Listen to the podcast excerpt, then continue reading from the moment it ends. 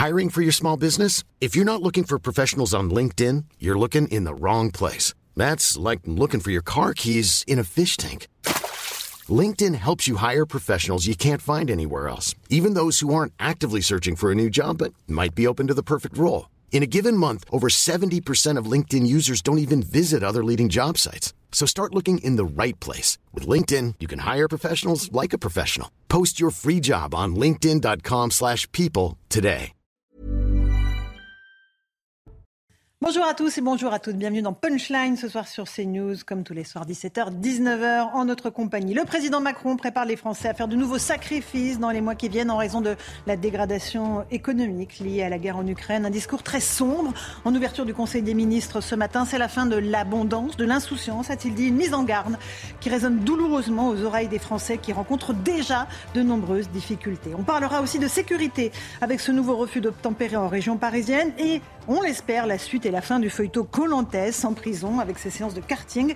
Le directeur de Fresnes ne sera pas le lampiste de l'affaire, mais les interventions en prison seront désormais plus strictement contrôlées. Voilà, il est pratiquement 17h, on est en direct et d'abord, avant ces débats, le rappel des titres de l'actualité avec Simon Guinin. Simon. Cela fait euh, six mois que la guerre en Ukraine a commencé. Ce triste anniversaire coïncide avec les 31 ans de l'indépendance du pays. Des manifestations en soutien à l'Ukraine ont été organisées en Europe aujourd'hui, comme vous pouvez le voir sur ces images, à Nice, notamment à Bruxelles ou encore à Londres. Il pourrait manquer des chauffeurs d'autocars pour la rentrée. Au moins 7000 conducteurs de cars scolaires manquent à l'appel en France. Une pénurie qui s'explique notamment par le manque d'attractivité du métier. Une réunion est organisée à 18h à ce sujet au ministère de la Transition écologique. Des centaines de passagers évacués de l'Eurotunnel entre la France et l'Angleterre. Les, les, faits se sont produits ce mardi soir. Une alarme s'est déclenchée à bord d'une navette, provoquant des heures de perturbation. Environ 400 personnes se trouvaient dans ce train, mais le trafic a repris normalement ce mercredi matin. Les températures records en Chine provoquent l'assèchement des cours d'eau et mettent en péril les récoltes. Dans la province de Yangtze, le fleuve Yangtze est à sec à de nombreux endroits, des conditions météo qui représentent un défi pour l'agriculture dans un pays déjà en déficit de terres cultivables. Merci beaucoup pour ce rappel des titres de l'actualité. On vous retrouve à 17h30. Simon Guillain. On va parler bien sûr de sécurité. On est avec Jean-Christophe Couvi. Bonjour, vous êtes secrétaire national unité SGP. C'est un dossier évidemment qui a été au cœur de l'actualité tout cet été. On va aussi parler de cette mise en garde d'Emmanuel Macron, ce discours alarmiste. On est avec euh, Karim Zeribi, consultant CNews. Bonjour Karim, ravi de vous retrouver dans Punchline. Benjamin Morel, maître de conférence en droit public. Bonjour à Bonjour. vous. Gabrielle Cluzel, euh, directrice de la rédaction de Boulevard Voltaire. Bonjour à tous les quatre. Euh, avant de parler de sécurité, et vraiment il y a beaucoup de choses euh, à en dire. J'aimerais quand même qu'on écoute ce qu'a dit Emmanuel Macron, c'est important, Conseil des ministres ce matin. A priori, euh, rien ne nous laissait euh, présager un discours aussi pessimiste, aussi solennel. On fait le point avec Arthur Muriot, je vous demanderai une réaction rapide. Atmosphère détendue dans la cour de l'Élysée pour ce premier Conseil des ministres de la rentrée. Mais la prise de parole du président de la République signe le retour du ton grave. Et c'est, je dois le dire aussi, la fin pour qui en avait d'une forme d'insouciance. Cette fin de l'abondance, cette fin de l'insouciance, cette fin des évidences montre que c'est au fond une grande bascule que nous vivons, face à laquelle, évidemment, nos compatriotes peuvent réagir avec beaucoup d'anxiété. Emmanuel Macron prévient, face à la période d'incertitude dans laquelle nous rentrons, il n'y a pas de place pour la démagogie. Dans un monde complexe qui fait peur, euh, ça peut toujours sembler séduisant de dire ce que les gens veulent entendre. Alors, il se trouve que parfois, ce que les gens veulent entendre et ce qui est efficace est utile. Mais il faut d'abord raisonner en se demandant si c'est efficace et utile. Au cœur des inquiétudes, trois grandes problématiques citées par Emmanuel Macron. L'invasion de l'Ukraine marquant le retour de la guerre sur le territoire européen, l'incertitude autour des cyberattaques et le changement climatique dont les effets dramatiques ont été visibles cet été avec les incendies. Face à ce dernier point, le président de la République se montre déterminé. Mais nous le savons, nous aurons aussi des choix euh, clairs et forts à prendre après la saison que nous venons de vivre. Pour affronter ces enjeux, Emmanuel Macron appelle à l'unité du gouvernement et de la majorité, sans détailler les efforts demandés aux Français. Voilà un appel à l'unité, un discours aux tonalités sombres. Benjamin Morel, est-ce qu'il sonne le tocsin, le président, en cette rentrée? Il sonne le tocsin d'autant plus que c'est assez rare. C'est-à-dire les conseils de mini, des ministres qui commencent par une mini-allocution comme ça, c'est même quasiment inédit. On peut avoir des images, mais comme ça, réellement, un extrait de discours, c'est tout de même extrêmement rare. Et là, il s'agit en effet eh bien, de préparer les esprits aux restrictions qui probablement seront imposées demain, avec deux arguments. Le premier argument, eh bien, ces restrictions, le gouvernement n'y est pour rien. Deuxième argument, le gouvernement vous protège. Est-ce que les Français entendront ces arguments et en verront les euh, effets? C'est loin d'être évident. Et ce qu'on entend beaucoup, Gabriel Cluzel, c'est les efforts. Vous allez devoir faire des efforts pour des Français qui sont déjà là, euh, dont le budget est récrac, qui ne savent pas comment ils vont payer les fournitures scolaires de leurs enfants ou la cantine. Est-ce que c'est audible comme message pour les Français? Oui, ce qui, est, ce qui est assez peu inaudible, c'est cette idée que jusque-là, il y aurait eu de l'insouciance et de l'abondance. Mais euh, dites-moi si je me trompe, mais c'était bien le président des Gilets jaunes, sous le, le mouvement des Gilets donc, euh, je crois qu'il a, il a eu l'occasion, ne serait-ce que par ces manifestations-là, de se rendre compte que euh, l'insouciance et, l'abondance n'étaient pas au rendez-vous, et en tout cas n'étaient pas au rendez-vous pour la majorité des Français. Donc, euh, c'est vrai que c'est, c'est très surprenant, c'est très anxiogène de demander toujours plus de sacrifices à une population qui se sent déjà prise à la gorge. et puis, on sent bien, et là je partage l'avis de Benjamin Morel, qu'il anticipe les critiques qui vont être faites, c'est-à-dire quelle est sa part de responsabilité. Euh, et nous aurons sans doute l'occasion d'en reparler. Mais c'est vrai qu'il dit mhm. oui, il ne faut pas jouer avec la démagogie. Je ne sais pas exactement quelle était la phrase, mais il emploie ce mot démagogique parce qu'il anticipe déjà ce qui sera dit euh, pour, euh, pour le, tacler. Mhm. Karim Zerbi, comment vous avez reçu les paroles du président? Plus d'efforts, fin de la souciance, fin de l'abondance. Elle était où l'abondance en fait? En fait, pour tout vous dire, à écouter le président de la République, je me demandais à qui il s'adressait, de qui il parlait. Donc, euh, euh, abondance et, insouciance, est-ce qu'il parlait des 9 millions de Français qui vivent en dessous du seuil de pauvreté est-ce qu'il parlait euh, de, ces millions de Français qui ont été frappés par l'inflation et qui ne finissent plus les fins de mois, qu'ils soient classe populaire ou classe moyenne aujourd'hui À qui s'adresse-t-il euh, à ces employés des services publics, à ces fonctionnaires, dont leur, les services craquent de partout, fonctionnaires de police, personnel de santé, sapeurs-pompiers qui ont vécu l'enfer cet été. À qui s'adresse-t-il, le président de la République? À ceux qui font du scooter des mers euh, l'été? À ceux qui euh, donc, ont, j'ai envie de dire, tous les avantages. à qui s'adresse-t-il? En tout cas, une immense majorité des Français ne vivent pas dans l'abondance et dans l'insouciance. Ils vivent dans l'inquiétude et dans les fins de mois difficiles. Et ils sont conscients effectivement que des jours euh, graves et difficiles arrivent. Mais ils espèrent quand même de nos gouvernants des lueurs d'espérance, donc des fenêtres d'espoir, des solutions qui pourront dire aux Français de Français, par le travail, euh, donc nous pourrons nous en sortir, vous pourrez gagner d'autres vies dignement, vous lever le matin et avoir du sens. Mais ça n'est pas le discours du président. Le discours du président présage euh, donc, de mesures graves, graves dont les Français sont déjà frappés. La crise est là. Jean-Christophe Couvi, vous qui êtes policier, plus des il va falloir faire des efforts, des sacrifices. L'appel à l'unité du président, euh, c'est assez solennel comme. Euh, on voit, bien que, on voit bien qu'effectivement, il prépare les esprits et surtout, alors, abondance et, insouciance. Alors, est-ce que je dois culpabiliser mes parents d'avoir vécu super bien, euh, normalement? Non, voilà, maintenant, effectivement, on nous prépare à des avenirs, un avenir sombre. Après, on voit en ce moment que tous les sujets sur la société, que la société craque, elle est en souffrance, il y a de la violence, il y a un manque d'autorité.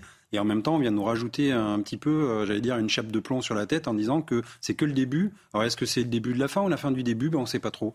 Donc euh, on a un président un peu, j'ai l'impression, qui fait... Euh, référence un petit peu à l'ancien Premier ministre anglais qui Churchill, Churchill du sang, du labeur et des larmes. C'est pour moi, c'est exactement ça. ça. Vous avez raison. Euh, on va parler de sécurité avec vous, évidemment, avant de revenir euh, aux, enjeux politiques.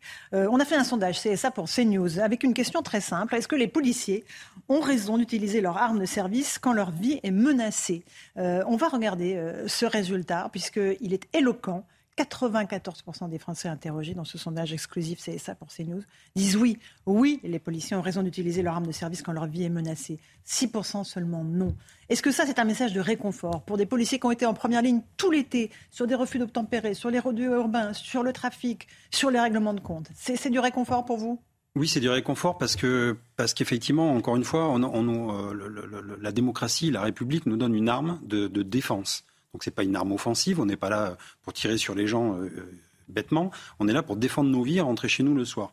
Et donc, euh, les policiers, et d'ailleurs on voit aussi les magistrats, tous les pans même de la fonction publique, on a besoin de quoi en ce moment? On a besoin de considération. On a besoin de nous redonner de la fierté dans le travail.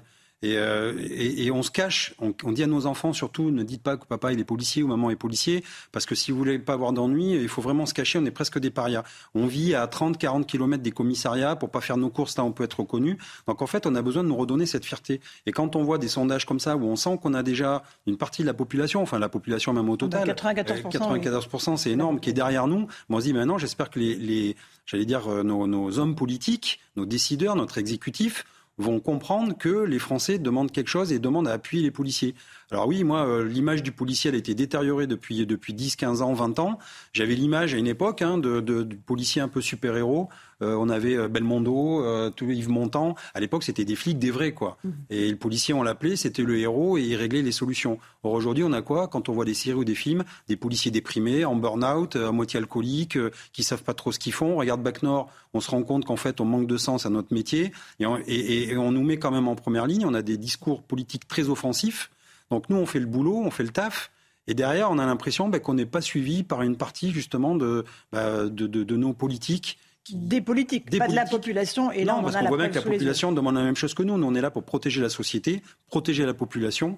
Et donc, euh, merci à eux d'ailleurs de nous soutenir. Et, et, et, ça fait chaud au cœur. Oui. Parce que tous les jours, vous êtes en première ligne, je le disais. Là, une information CNews de Sandra Buisson. À Chessy, en banlieue parisienne, un véhicule qui était pris en chasse par deux patrouilles de la BAC a refusé de s'arrêter, a percuté deux véhicules de police. Le conducteur a abandonné la voiture qu'il venait de voler et s'est enfui à pied.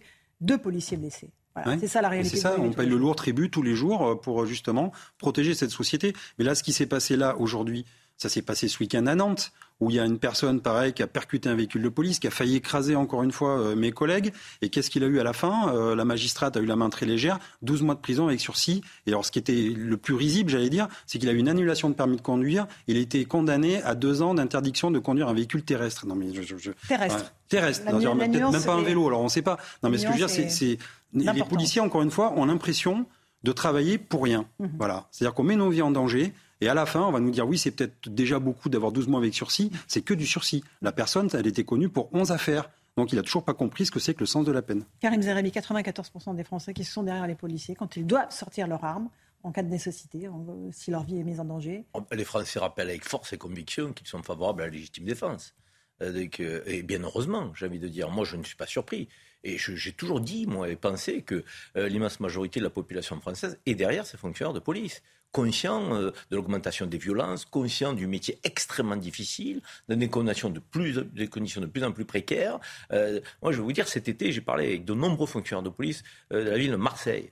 Donc, il faut vous dire que je reviens avec des témoignages donc, solides, hein, c'est costaud. Hein, donc, 50% d'effectifs en moins dans certains services, donc du matériel en pénurie, donc, plus de sens, des nouveaux entrants. Ben, quand l'heure est là, ben, ils disent ben, pourquoi on va donner du temps puisque notre institution mmh. ne considère pas, on va rentrer à la maison.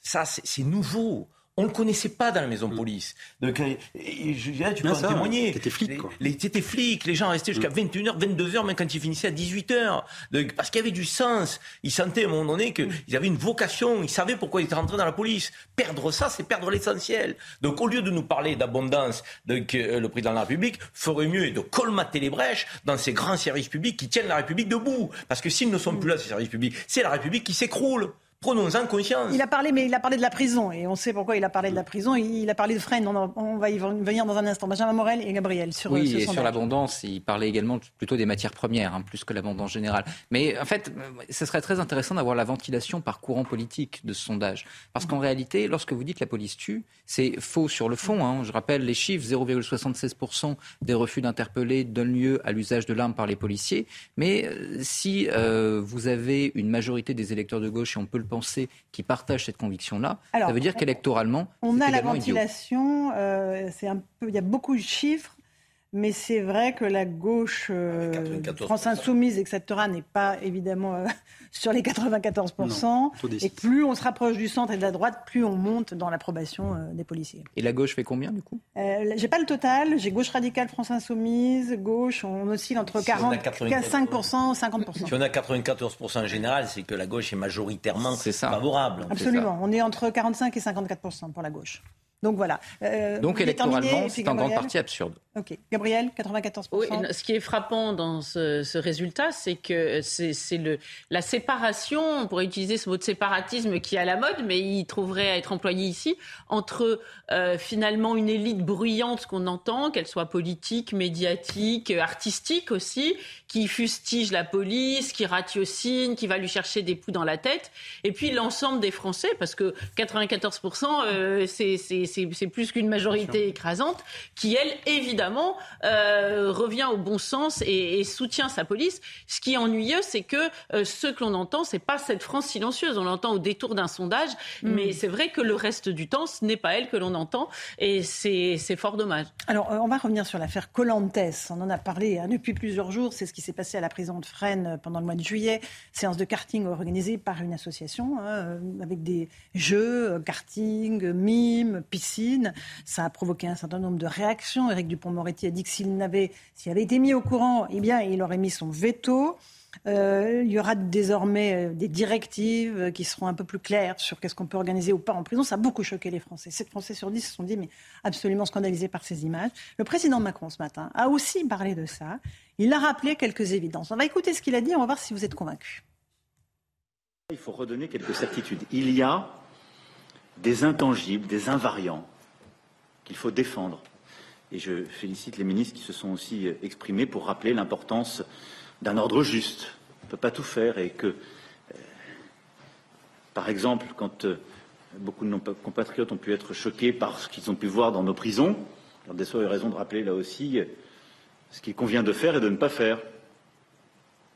Et que la peine a un sens dans la société. Elle ne vaut pas exclusion de tout. Elle a vocation ensuite à permettre de réinsérer.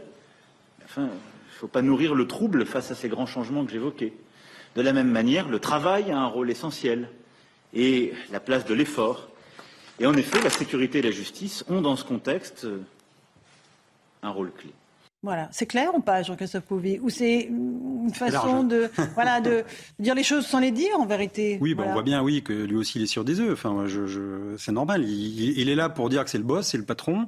Et en même temps, il sait très bien aussi qu'il a peut-être pas la main sur tout, parce que, euh, encore une fois, on a des années et des années de retard. On arrive là et, et on est, ça échappe pas qu'on a un ministre de l'Intérieur qui est hyper, euh, j'allais dire dynamique, actif, euh, tout l'été, un ministre de la Justice qui est beaucoup plus euh, en retrait.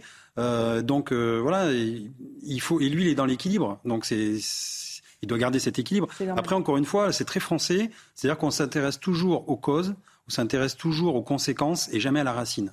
Et encore une fois, on peut traiter, hein, effectivement, on va mettre, donc c'est la prison, mais encore une fois, le début du début du début, il faut s'occuper des mineurs et de l'éducation. Et ça, on le voit à Mayotte aussi, on le voit partout, ça mhm. revient. Encore une fois, il faut traiter la racine. C'est un investissement pour après. Là, effectivement, il faut couper des branches, entre guillemets.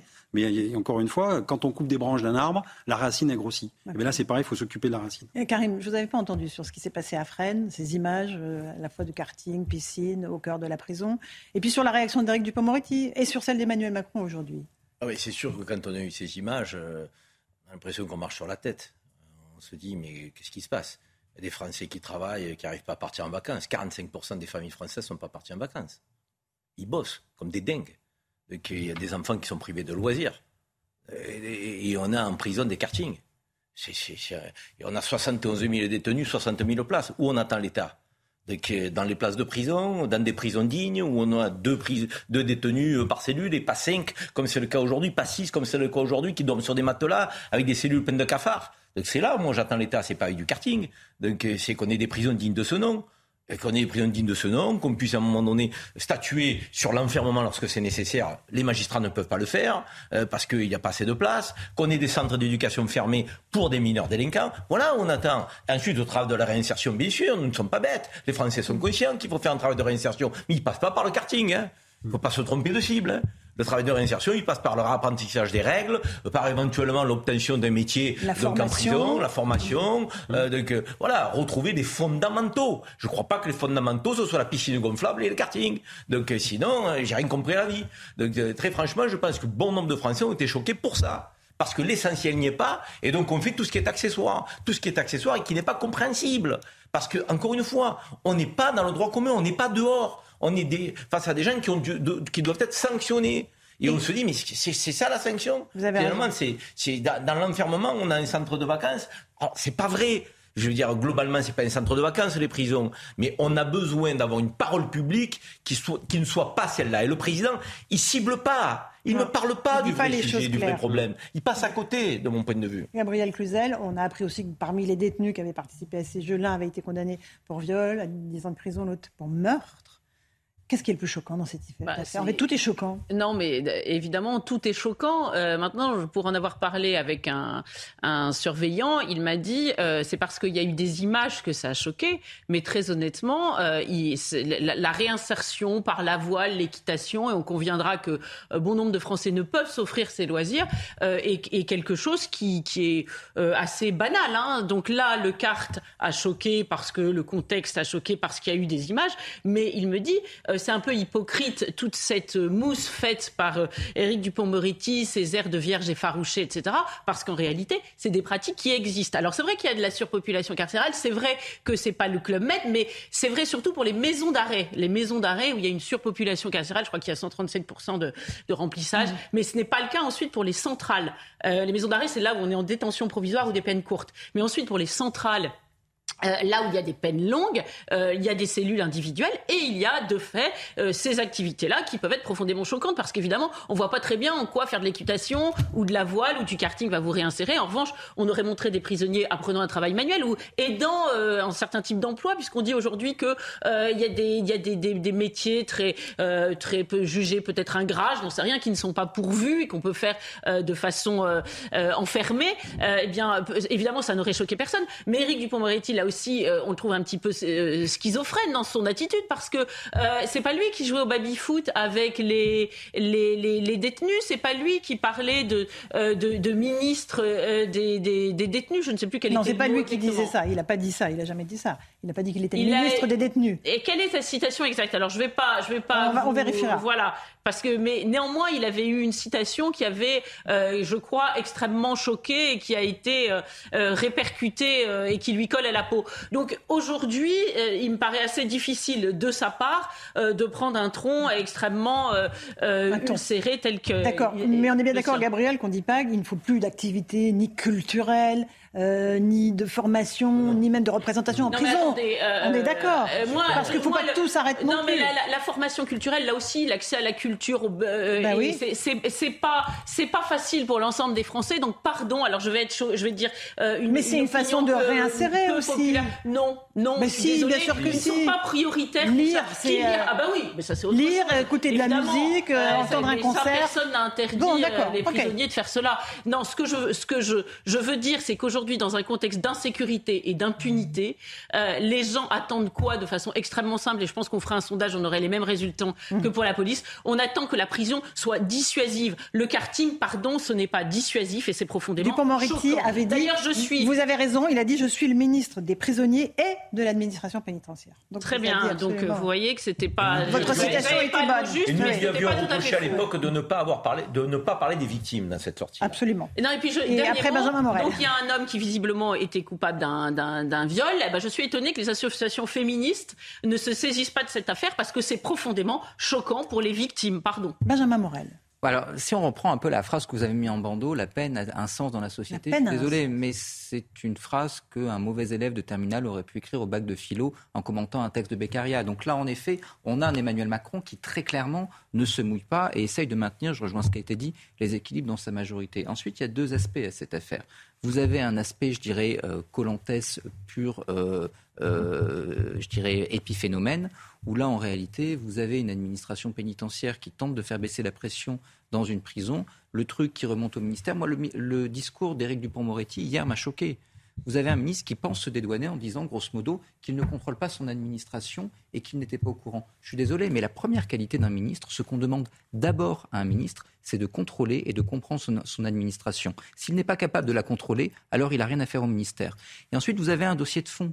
Pourquoi Colantès, encore une fois? Bah Parce qu'en effet, vous avez une montée de la pression en prison et que, eh il faut arriver à faire baisser cette pression en plein été. Et là, on rejoint un problème qui est un problème fondamental qu'est l'absence de places de prison. Vous ne pouvez pas, avec des prisons dans l'état dans lequel elles sont aujourd'hui et avec la surpopulation carcérale telle qu'elle est, avoir des conditions qui sont acceptables, d'où ce type de problèmes fondamentaux. Et là, pour le coup, la responsabilité, elle est plus au président de la République. Je rappelle les 15 000 places de prison qui avaient été promises. À peine et je rappelle les 2700 euh, livrées, en effet. Absolument. Là, pour le coup, il y a une vraie responsabilité. Et c'est pas en faisant ce type de philosophie à deux francs qu'on arrive à s'en exempter. Jean-Christophe Couy, vous êtes policier, mais euh, vous avez aussi des, collègues à la pénitentiaire. Oui. C'est pas la réalité, hein, ce qui se passe là dans la prison de Fresnes. La réalité, c'est surpopulation carcérale, comme le disait Karim, conditions de détention euh, euh, insalubres au minimum. Quelle est la solution? Il faut plus de places de prison. Gérald Darmanin, par exemple, propose des centres de redressement pour les mineurs. C'est la solution pour vous ou pas? Alors, alors écoutez, ça peut être exploré. Peut-être qu'il va falloir l'explorer. les mineurs, c'est très bien. On sait qu'on a un problème avec les mineurs, notamment sur Mayotte. Et il faut peut-être aussi mettre des fois les parents, parce qu'en fait, c'est quand même les parents aussi qui sont responsables de l'éducation des enfants. parfois, il n'y a pas de parents, hein, ah, notamment à Mayotte. Y a pas de parents. Hein. Non, non, mais ça, je, le comprends. Après, il y a Maurice Berger, qui est, qui est, un, psycho, euh, un psychologue qui est très très bien, et justement qui expliquait qu'il fallait, il fallait le sentiment de la peine, y compris pour les mineurs. Maintenant, on, voit bien, si vous voulez, euh, qu'il y, y, a deux écoles pour la magistrature. Soit l'école américaine, euh, où vraiment c'est le répressif, on enferme les gens, euh, on n'en sort même pas parce que des fois on prend 150 ans de prison, euh, euh, ce qui rime à rien, mais enfin c'est comme ça. Et donc du coup on écarte les gens de la société. Voilà. Soit l'école scandinave où on, met vraiment le paquet sur la réinsertion. Et le but, c'est d'essayer de, lutter contre la récidive. Dans ces cas-là, il y a des prisons entre guillemets ouvertes. On peut même recevoir la famille, les enfants. Enfin, c'est deux écoles. Et les Français, effectivement, c'est un peu comme tout, comme nous dans la police. On est toujours au milieu du guet. C'est-à-dire qu'on prend ni part pour l'un, ni part pour l'autre, et on essaie de faire un micmac des deux. Et du coup, euh, ça ressemble souvent à rien. C'est toujours une usine à gaz. Donc euh, voilà, on est, toujours entre les deux. la police, c'est la même chose. Hein. Euh, là actuellement, parce que là, la partie immergée, c'est-à-dire que nous, policiers, on nous demande de faire de plus en plus de présence sur le terrain, de traiter des, activités judiciaires, sauf que derrière, on n'a pas les moyens de les traiter, les activités judiciaires. On en, parlait tout à l'heure en off, à Marseille, Noailles, par exemple, il y a 8000 dépôts de plaintes qui ont été faites. Il y a pas, les collègues pas, ne peuvent pas traiter matériellement les, dossiers et les dépôts de plainte. Donc actuellement, si vous voulez, il y a même la magistrature qui se déplace dans les commissariats pour faire du tri. Les atteintes aux biens, on trie parce qu'on est protégé par des assurances et on met le paquet sur les atteintes aux personnes. Parce qu'il y a déjà des, procédures, ça fait 2-3 ans, qui sont encore en stock et qu'on n'arrive pas à vider. Donc on classe. Voilà, voilà où on en est en France. Et donc, Istram, là, même au sein du ministère de l'Intérieur, une future réforme euh, qui va sonner le glas de la police judiciaire comme on connaît et de la police aux frontières. Donc nous, policiers, on est très vigilants là-dessus, les syndicats, parce qu'on sait qu'à un moment donné, on va encore faire, mmh. dire, une police euh, multitâche et il y aura plus de spécialisation, on va perdre encore notre savoir-faire. On comprend votre inquiétude. Centre de redressement pour mineurs de moins de 13 ans, euh, Karim, idée lancée par Gérald Darmanin pas, reprise par euh, l'ensemble de la Macronie, évidemment. Ça résonne plutôt à la droite et euh, du côté du Rassemblement national, qui avait fait cette proposition euh, pendant la campagne présidentielle. Les militaires sont faits pour ça? Je crois qu'il faut cesser les effets d'annonce maintenant et il faut être très pragmatique et, dans l'action concrète. Si le ministre de l'Intérieur a l'aval du président de la République, parce qu'il l'a dit, c'est suite à une discussion avec le président de la République. Donc, il avait l'aval du président de la République pour faire cette sortie-là il veut des centres d'éducation fermés. Allons-y. Et s'il faut des personnels de l'éducation nationale avec des militaires, donc mixer ces personnels pour faire en sorte justement ce que l'on évoquait tout à l'heure, le retour de l'autorité réelle euh, pour des jeunes qui ont besoin d'être remis dans le cadre avec fermeté, mais aussi derrière un parcours éducatif pour qu'ils puissent se sortir avec quand même un petit bagage et trouver leur place dans la société, il faut le faire. Aujourd'hui, nous avons des centres d'éducation qui n'ont rien de fermé, donc qui sont ouverts, donc c'est hybride, on ne sait pas trop comment ça fonctionne. Certains, on va nous dire, ils sont fermés, d'autres ne le sont pas. Ce sont des éducateurs anciennement de la PJJ qui sont en, en, encadrant. Enfin, tout ça n'est pas très clair. Si on veut apporter une réponse à cette délinquance qui n'est pas simplement à Mayotte, qui est sur aussi la métropole, est de plus en plus importante.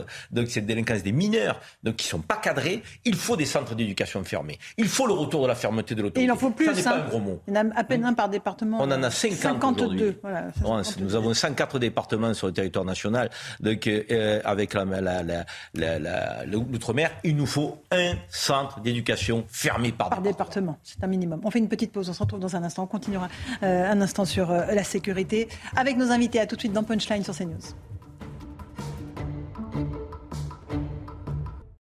Bienvenue si vous nous rejoignez en direct à l'instant sur CNews. Dans un instant, les débats de Punchline. Mais tout de suite, c'est le rappel des titres de l'actualité avec Simon Guillain.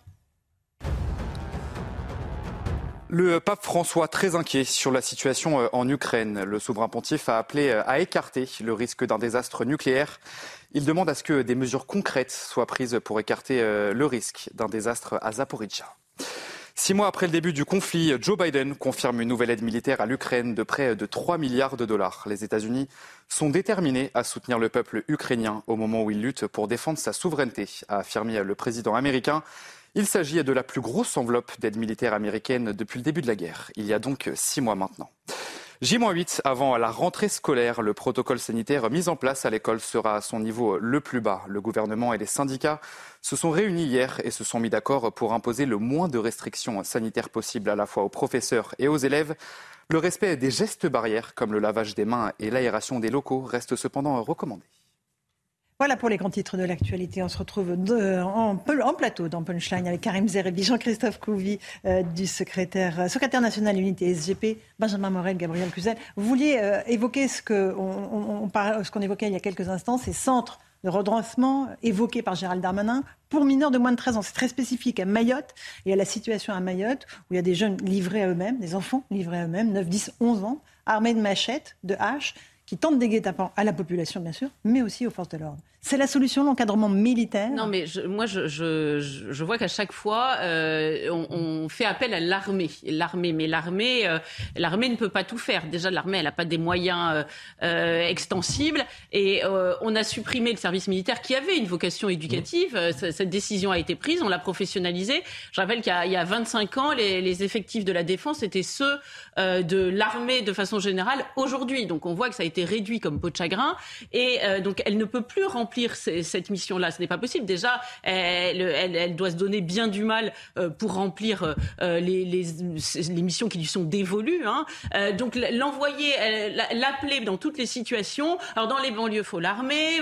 Dans les centres de, de, de rétention, il faut l'armée. Bientôt, on va envoyer l'armée, les militaires faire, faire prof parce qu'on trouve plus de profs et on n'arrive plus à assurer l'autorité. L'armée, l'armée, l'armée. Mais peut-être qu'il faudrait revisiter et voir ce qui fonctionne dans l'armée. L'amour du drapeau, l'autorité, la rigueur, euh, je sais pas, l'uniforme, le sens du service. C'est peut-être trouver les recettes qui fonctionnent dans l'armée et voir ce qu'on a su, ce qu'on a tout mhm. détruit à côté, et ce qui fait qu'aujourd'hui ça fonctionne pas. L'armée évidemment ne peut pas tout résoudre. C'est à mon avis euh, une lubie que de faire un appel à l'armée permanent. Un commentaire, Benjamin Morel, et puis non, rapidement, je rejoins tout à fait Gabriel, c'est-à-dire qu'on va former des militaires à faire de l'éducation, alors qu'au bout du compte, on a un vrai problème aujourd'hui de mise à niveau de notre appareil militaire. On en parle beaucoup, et que qui plus est, la Bundeswehr, elle, investit des millions pour se moderniser, et on va devoir suivre. Donc là, à mon avis, on est totalement à contre-temps. Ensuite, ça a été testé pendant 20 ans.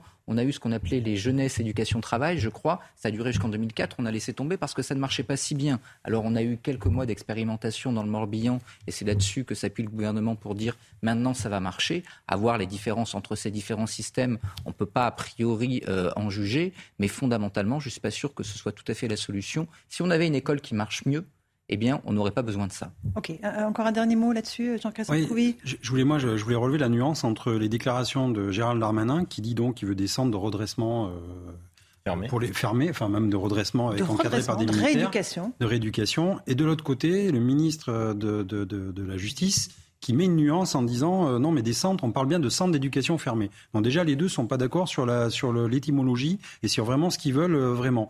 Euh, après les militaires, on a aussi des réservistes.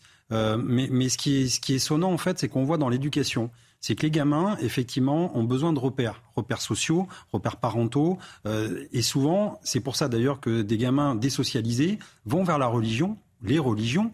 Pourquoi? Parce qu'on leur, on leur explique, on leur donne des cadres, ce que tu dois manger, à quelle heure des cadres idéologiques, à quelle heure, voilà, hmm. qui tu dois fréquenter, comment tu dois t'habiller, etc., etc. Et en fait, les, les, les jeunes ont besoin de ça, de repères. C'est comme apprendre à punir punir, euh, encore une fois, c'est pas pour faire du mal, c'est vraiment pour donner des repères et dire stop.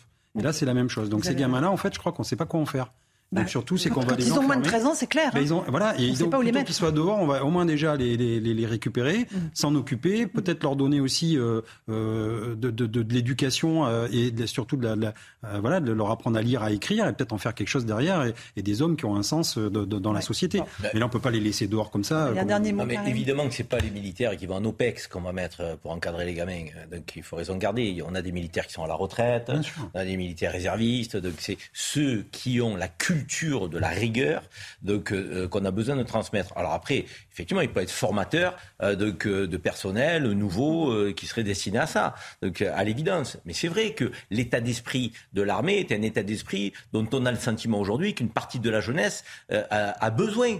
Et, et, elle a raison, Gabriel. Au-delà des sensibilités politiques, aujourd'hui, de nombreux Français se disent mais le service national, euh, ben, même si c'était pas extraordinaire, ben, on avait des Strasbourgeois qui rencontraient euh, des Marseillais, des gens de la ruralité qui rencontraient des gens des quartiers sensibles, et puis il y avait euh, de l'ordre, de, l'autorité, de la règle, le lever des drapeaux, tout le même uniforme, donc les, les marches où tout le monde en chiait un petit peu, et se serrer les coudes, un peu par solidarité obligatoire. Donc voilà, et tout ça, ça s'est perdu. Et c'est vrai qu'il nous faut à un moment donné retrouver un passage pour ceux qui sont en dehors des clous, pour ceux qui sont en dehors du chemin, ben, il faut les remettre dans le chemin. Et les remettre dans le chemin, c'est créer euh, euh, une institution, peut-être qui va répondre à ça, avec des militaires, effectivement, qui seraient à la retraite et qui reprennent un peu du service pour ça. Encore un mot de sécurité, parce qu'on a appris une information CNews euh, qui a eu une agression révoltante en plein cœur de Paris. Une jeune femme en état de choc a été signalée peu avant 3 heures du matin cette nuit, marchant nue dans la rue. Elle a été agressée. Explication de Sandra Buisson, puis on, on verra ce que vous nous en direz. C'est un témoin qui a alerté la police cette nuit quand il a vu une femme nue déambuler dans une rue du 13e arrondissement de Paris, euh, visiblement en état de choc. Sur les lieux, les agents ont pris en charge la jeune femme, tout juste majeure, qui leur a expliqué qu'elle avait passé la soirée euh, dans un bar avec un homme. Selon son récit, l'individu l'a ensuite attirée à l'arrière d'une camionnette avant euh, de la violer. Après avoir retrouvé une partie des vêtements de la jeune femme dans la rue, les policiers ont identifié rapidement un suspect correspondant à la description dans une camionnette blanche, tout feu éteint. À l'arrière de la euh, camionnette, les agents de la BAC ont constaté la présence d'une couverture et d'un oreiller, mais aussi euh, des chaussures similaires à celles de la jeune femme, ainsi qu'un soutien-gorge, des effets qui n'avaient pas été retrouvés auparavant avec les autres affaires dans la rue. Le suspect avait sur lui, dans une poche, un ticket du bar désigné par la plaignante. Âgé de 49 ans, l'homme était en état d'ébriété au moment de son interpellation une source judiciaire nous précise qu'il est connu euh, des services de police pour différents faits, notamment d'agression sexuelle. Merci pour ces précisions, Sandra Bolisson. Euh, Jean-Christophe Couvi, voilà, on est en plein Paris. Une agression sauvage, barbare, une femme violée. Euh, par quelqu'un qui est très connu des services de police, encore une oui, fois. Oui, puis c'est pas la seule. C'est-à-dire que depuis quelque temps, on voit que justement, il y a de plus en plus de femmes qui sont agressées, qui sont violentées, violées dans la rue, dans les rues.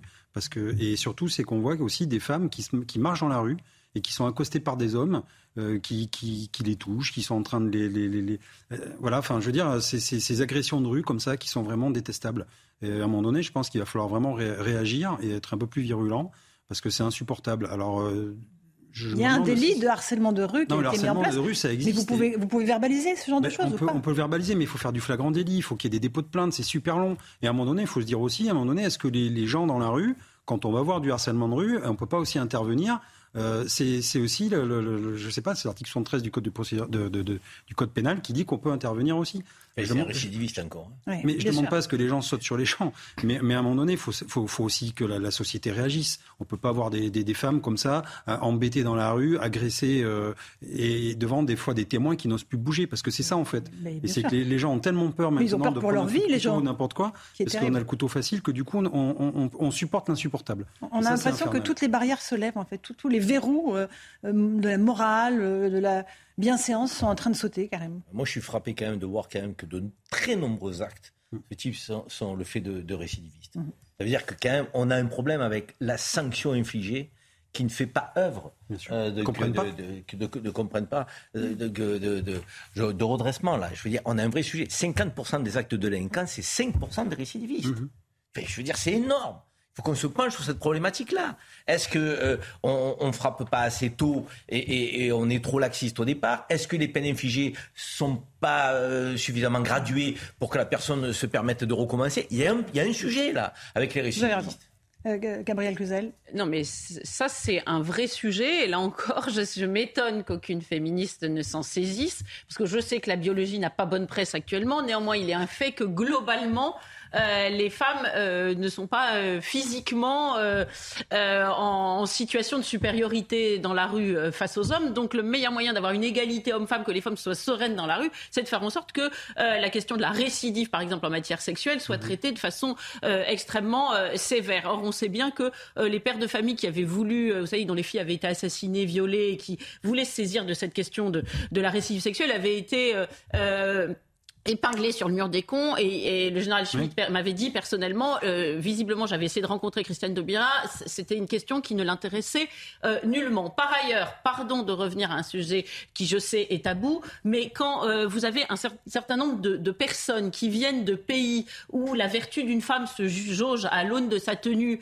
et, que, et, qui, et qui, qui, qui, pensent que les occidentales envoient des signaux libertins, si j'ose dire, eh bien évidemment il y a de forts quiproquo. Et là aussi, ça pourrait être euh, anticipé. Mais ça, je sais qu'on n'a pas le droit de le dire parce qu'on est aussitôt euh, traité de raciste. Et néanmoins, euh, c'est une réalité. Vous savez bien que les féministes ne veulent pas s'en saisir. Porte de la Chapelle, quand il était, il était question de ces sujets-là, Caroline de Haas avait dit qu'il fallait élargir le trottoir pour régler le harcèlement de rue. Donc vous pensez bien que ça ne va pas résoudre la situation. Un, mot sur la récidive, Benjamin Morel, ah. après on va repasser à la La récidive, malheureusement, ou heureusement, les, solutions sont connues. Mais aujourd'hui, la réalité, c'est que pour des raisons de moyens, on, on a du mal à les mettre en œuvre. Il faut d'abord une peine rapide et il faut notamment que la peine soit précoce, notamment pour que vous n'ayez pas d'attitude délinquante qui s'incruste chez certaines personnes qui jugent que ben, y a une forme d'immunité qui se crée parce que les premiers délits, qui sont peut-être des petits délits, n'ont pas été sanctionnés. Et ensuite, il faut qu'il y ait une certitude de la peine. Ça implique d'avoir les moyens d'interpeller les individus, puis ensuite de les incarcérer quand on doit les incarcérer. Et on retombe sur le débat de tout à l'heure, c'est-à-dire l'absence de place de prison. Voilà, et on voit que les questions sécuritaires sont toujours au cœur euh, de l'actualité et des préoccupations des Français. On, va maintenant revenir à ce discours d'Emmanuel Macron parce qu'il euh, il a du sens. C'était ce matin euh, au début du Conseil des ministres. On ne s'attendait pas à ça, à un discours aussi sombre, aussi pessimiste. La fin de l'insouciance est une mise en garde pour les Français. On écoute le président de la République. Et c'est, je dois le dire aussi, la fin pour qui en avait d'une forme d'insouciance. Aujourd'hui, jour pour jour, la guerre a repris euh, il y a six mois en Europe, depuis le 24 février, et en ce jour qui est celui l'anniversaire des 31 ans d'indépendance de l'Ukraine, c'est malheureusement celui aussi des six mois de la guerre qui a repris. Et pour beaucoup euh, de générations dans notre pays, la guerre était une réalité qui n'existait plus sur le sol européen. De la même manière, la crise climatique, avec toutes ses conséquences, sont là, perceptibles. Et de nouveaux risques aussi apparaissent, ces derniers jours l'ont montré, comme le risque cyber. Ce tableau que je fais là, cette fin de l'abondance, cette fin de l'insouciance, cette fin des évidences, montre que c'est au fond une grande bascule que nous vivons, face à laquelle, évidemment, nos compatriotes peuvent réagir avec beaucoup d'anxiété. Et donc, face à cela, je pense que nous avons quelques devoirs. Le premier, c'est de dire les choses, de nommer, avec euh, beaucoup de clarté et sans catastrophisme. Alors, euh, sans catastrophisme, ça, c'est pas sûr. Euh, Gauthier Lebret est avec nous du service politique de CNews. Bonsoir, Gauthier. On est très surpris par la tonalité de ce discours. Euh, c'est un message très fort qu'il adresse aux Français, en Conseil des ministres, vraiment avec la présence de tout le gouvernement autour de lui.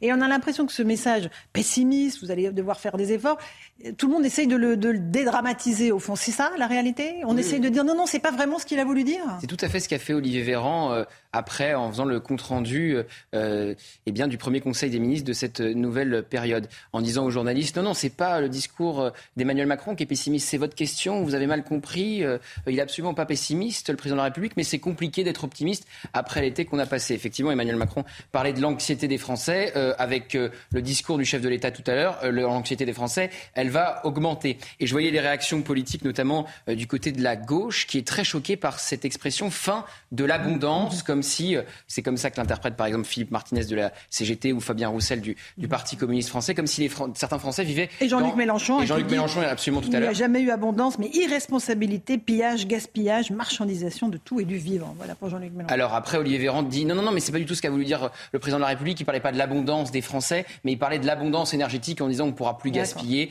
etc., etc. Va falloir faire. Mais même Olivier Véran dit ne vous inquiétez pas. Euh, cet hiver, il n'y aura pas de restriction euh, d'énergie. Les entreprises, euh, les entreprises pourront tourner à plein régime, alors que ce n'est pas du tout ce qu'on a compris du discours du chef de l'État. Donc c'est très curieux de voir cette différence de ton entre euh, le pessimisme d'un côté euh, Emmanuel Macron et euh, Olivier Véran qui se veut rassurant. Et Emmanuel Macron qui donne un entretien au magazine Challenge et qui dit qu'il sera optimiste. Il faut être optimiste. On, a du mal à comprendre les messages contradictoires qui nous sont envoyés, Benjamin Morel. D'un côté, on a le sang et les larmes de Churchill. il va falloir travailler et payer.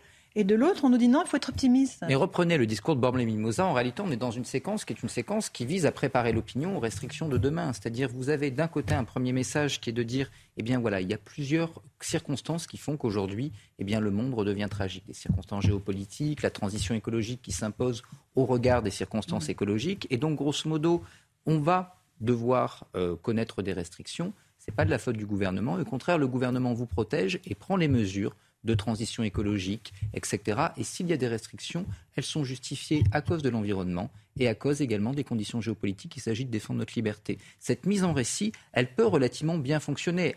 Dans quelle mesure elle prendra dans l'opinion, ça, il y a loin de la coupe aux lèvres. Je pense qu'ils vont entendre une seule chose, les Français. Il faut faire des efforts. Mais il faut faire des efforts. Il faut voir qu'il y a plusieurs éléments qui peuvent conduire à des polémiques durant l'hiver et durant l'automne de la transition écologique depuis cinq ans. C'est-à-dire qu'au-delà de la question de la transition, la politique énergétique du gouvernement a été, on va dire, relativement erratique. erratique. Et donc là, on peut en effet poser la question. Le gouvernement a une réponse. Nous sommes en train de mener la transition écologique, oublions le passé. La question de la solidarité européenne. C'est intéressant d'écouter Olivier Véran cette fois-ci et Emmanuel Macron la dernière fois nous parler de la solidarité en matière d'incendie, parce que demain, il va falloir faire preuve de solidarité en matière énergétique. Là également, il s'agit mhm. eh bien, d'éviter, euh, ou en tout cas de préempter ce type de débat. Il y a un troisième débat qui peut se poser, eh bien, c'est évidemment celui de l'opportunité ou pas des sanctions et de la position de la France dans cette situation. Vis-à-vis de la Russie, vous voulez dire qu'ils vont nous coûter très cher cette Et là, Emmanuel Macron répond liberté, Europe, etc. Nos valeurs, défendons nos valeurs, la liberté a un prix. Donc là, on voit qu'on a un gouvernement qui tente de préparer l'opinion au débat de demain. Est-ce qu'il le fait intelligemment et est-ce que ce sera ah, Moi, je crois que ça fait monter l'anxiété de dire à l'avenir. Alors, Gabriel Cluzel. Oui, le, le, le problème, c'est qu'il il présente cette situation comme si elle était le fruit d'une catastrophe naturelle. Elle est le fruit euh, d'une politique, néanmoins. Vous parliez de la politique énergétique. Mm-hmm. Euh, le nucléaire qu'on a détricoté, retricoté en vitesse, ben, ça, c'est quand même un, un, choix qui a été fait. Euh, de fait, les sanctions envers la Russie, bah, peut-être qu'il aurait fallu se demander si on n'allait pas se tirer une balle dans le pied, qui nous force en plus à nous jeter dans les bras de l'Algérie, éventuellement du L'Azerbaïdjan. Voilà, et d'un certain nombre de pays qui sont pas tous réputés être des enfants de cœur. Donc ça, c'est un, c'est un vrai sujet. il parle des chaînes de valeur, de la rupture des chaînes de valeur qu'on a euh, vu pendant le, Covid. Mais là, on est en train de faire la promotion des voitures électriques à marche forcée. Il faut savoir que euh, les, batteries nécessitent des composants rares qui sont en Asie, qui sont pas chez nous. Euh, le cobalt, le graphite, etc., le nickel, qui vont nous rendre dépendants également. Donc c'est un peu étonnant de voir qu'il n'y a pas de politique de, souveraineté, comme si on avait tiré aucune conclusion. C'est très bien de vouloir jouer à Churchill, mais il faut essayer de le faire jusqu'au bout, parce que euh, là, le costume, visiblement, euh, est un peu grand. Et on rappelle que la formule célèbre de Churchill, euh, je ne peux vous proposer que du sang, du labeur et des larmes, c'était en 40. Discours devant la Chambre des communes, on était en plein milieu de la guerre. Autre contexte. Autre contexte, quand même. Karim Zerbi. Non, mais en fait, on est surpris, mais on ne devrait pas l'être. C'est le macronisme. Euh, qu'on est en train de, je dirais, de oui, constater. là, là ça, c'est de la schizophrénie, là, carrément. Oui, mais Franchement, le macronisme, on n'est pas loin. Hein. C'est du en même temps et de la grandiloquence. C'est ce en même temps. là, on est très loin. Hein. À, gros traits, euh, donc, euh, de manière un peu outrancière. À Challenge, il faut avoir confiance, soyez serein. Mm Un conseil des ministres, du sang et des larmes, plus d'abondance. Donc, fin de l'insouciance. Et, et, fin de l'insouciance. Emmanuel Macron, il est comme ça. Je veux dire, il a toujours essayé de concilier de, des, des, je dirais, des, des, positions qui sont presque inconciliables et réconciliables. Donc, et, et, c'est ça, moi, le problème que j'ai avec la politique d'Emmanuel Macron. C'est que je ne vois pas le cap.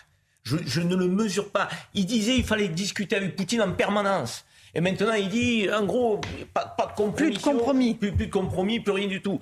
Il faut discuter ou il faut plus du tout de compromis? Si on veut trouver une issue, il va falloir quand même en trouver des compromis. Je veux dire, donc, sinon, on va s'enfoncer dans la guerre pendant des années. Donc, et là, il dit insouciance, abondance. Mais de qui, encore une fois? De qui parle le président de la République? Mais les Français vont, vont, tomber de la chaise. Ils ne peuvent pas accepter ces, cette posture-là. Parce que eux ne vivent pas dans l'abondance. Mais même énergétique, je veux dire, à un moment donné. Parce que quand on voit le prix de l'électricité. Il y a des gens qui chauffe pas l'hiver, on rappelle. Hein. Il, y a des gens, il y a des gens qui survivent. Il y a des gens aujourd'hui qui se privent euh, de, de, de, prendre la voiture. Il y a des gens qui font attention à l'électricité à la maison parce que la facture a explosé. L'inflation est à 7.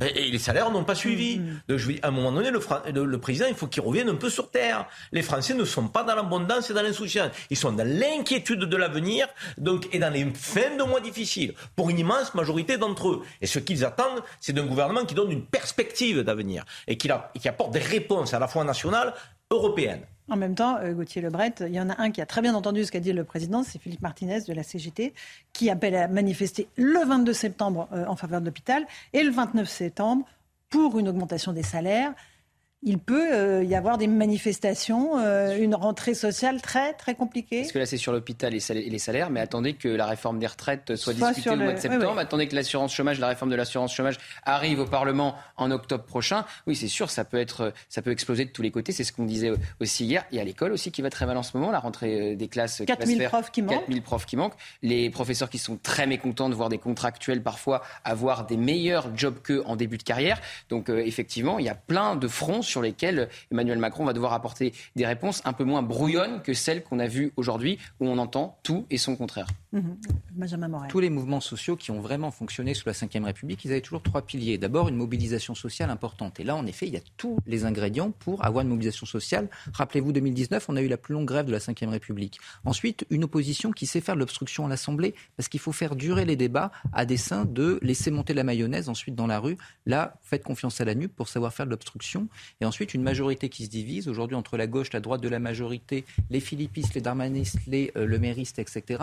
Vous avez toutes les divisions que vous voulez, vous n'avez même pas de majorité absolue. Donc en effet, tous les ingrédients sont là pour que le gouvernement, face à une telle contestation, chancelle. Euh, on va juste écouter Olivier Véran, porte-parole du gouvernement, et je vous passe la parole ensuite Gabriel Cluzel, parce qu'on a l'impression qu'il n'était pas au Conseil des ministres, qu'il n'a pas entendu ce que disait Emmanuel Macron, qui peut-être faisait autre chose, et il avait peut-être des, dossiers urgents à régler.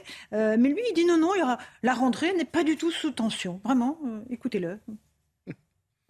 Ici et là, on entend parler de rentrée sous tension, ce n'est pas du tout notre état d'esprit. Face aux événements passés, face aux événements à venir, nous préférons et nous appelons à l'unité de la nation, à l'union. D'abord, nous avons protégé le pouvoir d'achat, je le disais, comme aucun autre pays en Europe. Les résultats sont là, je vous les partage sans aucun triomphalisme, bien sûr, car je sais que le quotidien de nombreux de nos concitoyens est encore complexe et leur morale parfois en dents de scie. Mais force est de constater que nos mesures ont fonctionné. Hormis Malte, personne ne fait mieux que la France en Europe.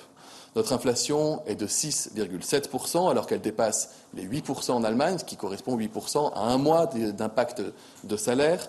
Elle frôle même les 11% en Espagne, elle atteint les 22% en Estonie. Quel monde vivent-ils? Pour dire non, pas de rentrée sous tension.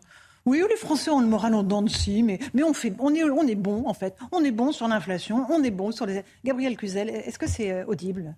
Oui, alors c'est d'autant moins audible que de fait, euh, le gouvernement souffle le chaud et le froid. Enfin, ça devient euh, effectivement euh, très difficile à, comprendre. Et Larry Tournelle, tout va très bien, Madame la Marquise, même appuyé de chiffres, même appuyé par des comparaisons, on va mal, mais à côté, ils vont encore plus mal, devient extrêmement compliqué à suivre. ça augure quand même assez mal de la suite. On a vu que c'était quand même un vrai sujet de fragilité du gouvernement. La communication pendant toute la crise du Covid. Et là, on voit bien que ce manque d'unité, finalement, on godit dans un sens, on voit que ça suscite des réactions très fortes. Euh, donc, euh, on godit dans l'autre sens. ça devient extrêmement, extrêmement compliqué. Moi, je crois que ce qui va être compliqué également, c'est ce sentiment qu'Emmanuel Macron continue d'avancer. Je pense par exemple à l'Ukraine, où il envoie des signaux un peu curieux. Hein. C'est vrai que Karim Zeribi l'a dit tout à l'heure, pendant tout un temps, il fallait parler Poutine? À Poutine. Et puis là, là, on a l'impression qu'il euh, y a une stratégie beaucoup plus jusqu'au boutiste. Si elle doit avoir des incidences sur le mode de vie des Français, il faudra à un moment les consulter. Parce que euh, cette impression euh, de, Dieu du l'Olympe qui prend ses décisions seul alors qu'elles peuvent impacter de façon extrêmement grave la vie des Français, ça ne pourra pas durer. Oui, Benjamin Morel et après Gauthier Oui, il faut être juste. C'est-à-dire que les mesures qui ont quand même été prises contre l'inflation ont été relativement efficaces. Alors, elles nous coûtent cher après. La question c'est comment est-ce qu'on va rembourser. Mais malgré tout, on a eu une politique gouvernementale plutôt intelligente. Elle aurait pu l'être beaucoup plus. C'est-à-dire que si jamais on a moins d'inflation qu'ailleurs, c'est aussi parce qu'on a un mix énergétique qui nous permet en effet de ne pas dépendre de beaucoup d'énergie fossile et d'être essentiellement sur du nucléaire. Si encore une fois on avait on une dépend politique quand même nucléaire, un peu des livraisons oui évidemment, mais beaucoup moins que les. Allemands. On, dépend, on dépend beaucoup moins du gaz que les Allemands, que les Italiens, ça, etc.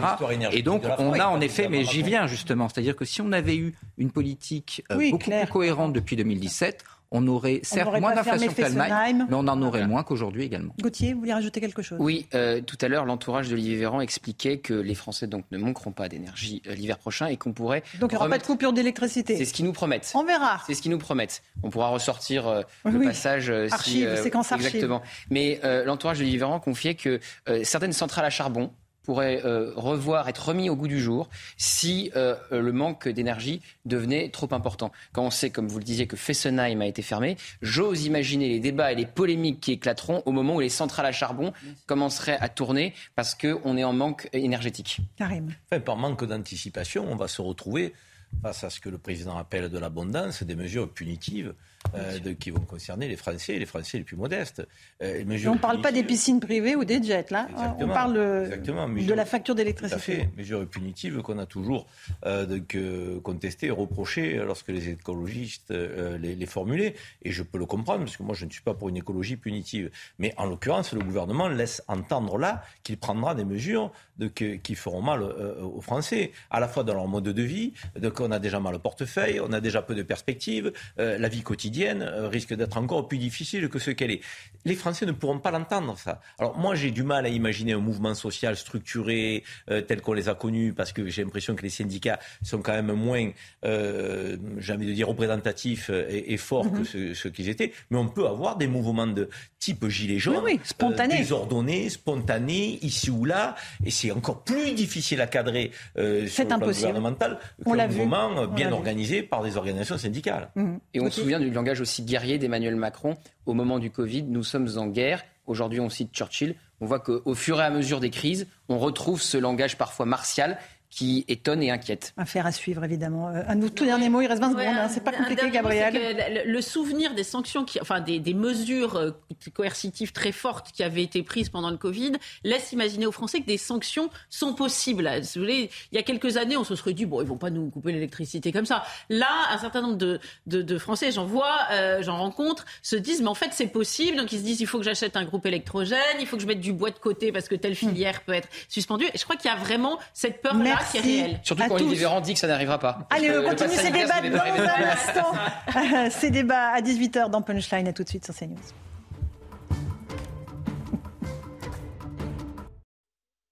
Tous et bonsoir à toutes. Bienvenue dans Punchline en direct sur CNews. Êtes-vous prêts à faire les sacrifices que demande Emmanuel Macron? Le président de la République a tenu un discours pessimiste ce matin au Conseil des ministres. C'est la fin de l'abondance, de l'insouciance, a-t-il dit, prévenant les Français que les mois qui arrivent seront compliqués, notamment en raison de l'impact de la guerre en Ukraine. On entendra vos réactions. Qui va devoir faire des efforts? Qui va payer?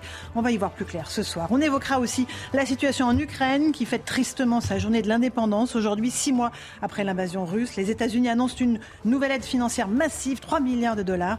Le président Zelensky redoute une violente offensive russe. On débat de tous ces thèmes dans un instant, mais d'abord, il est pratiquement 18h. C'est l'heure du rappel des titres de l'actualité avec Simon Guillain. Simon.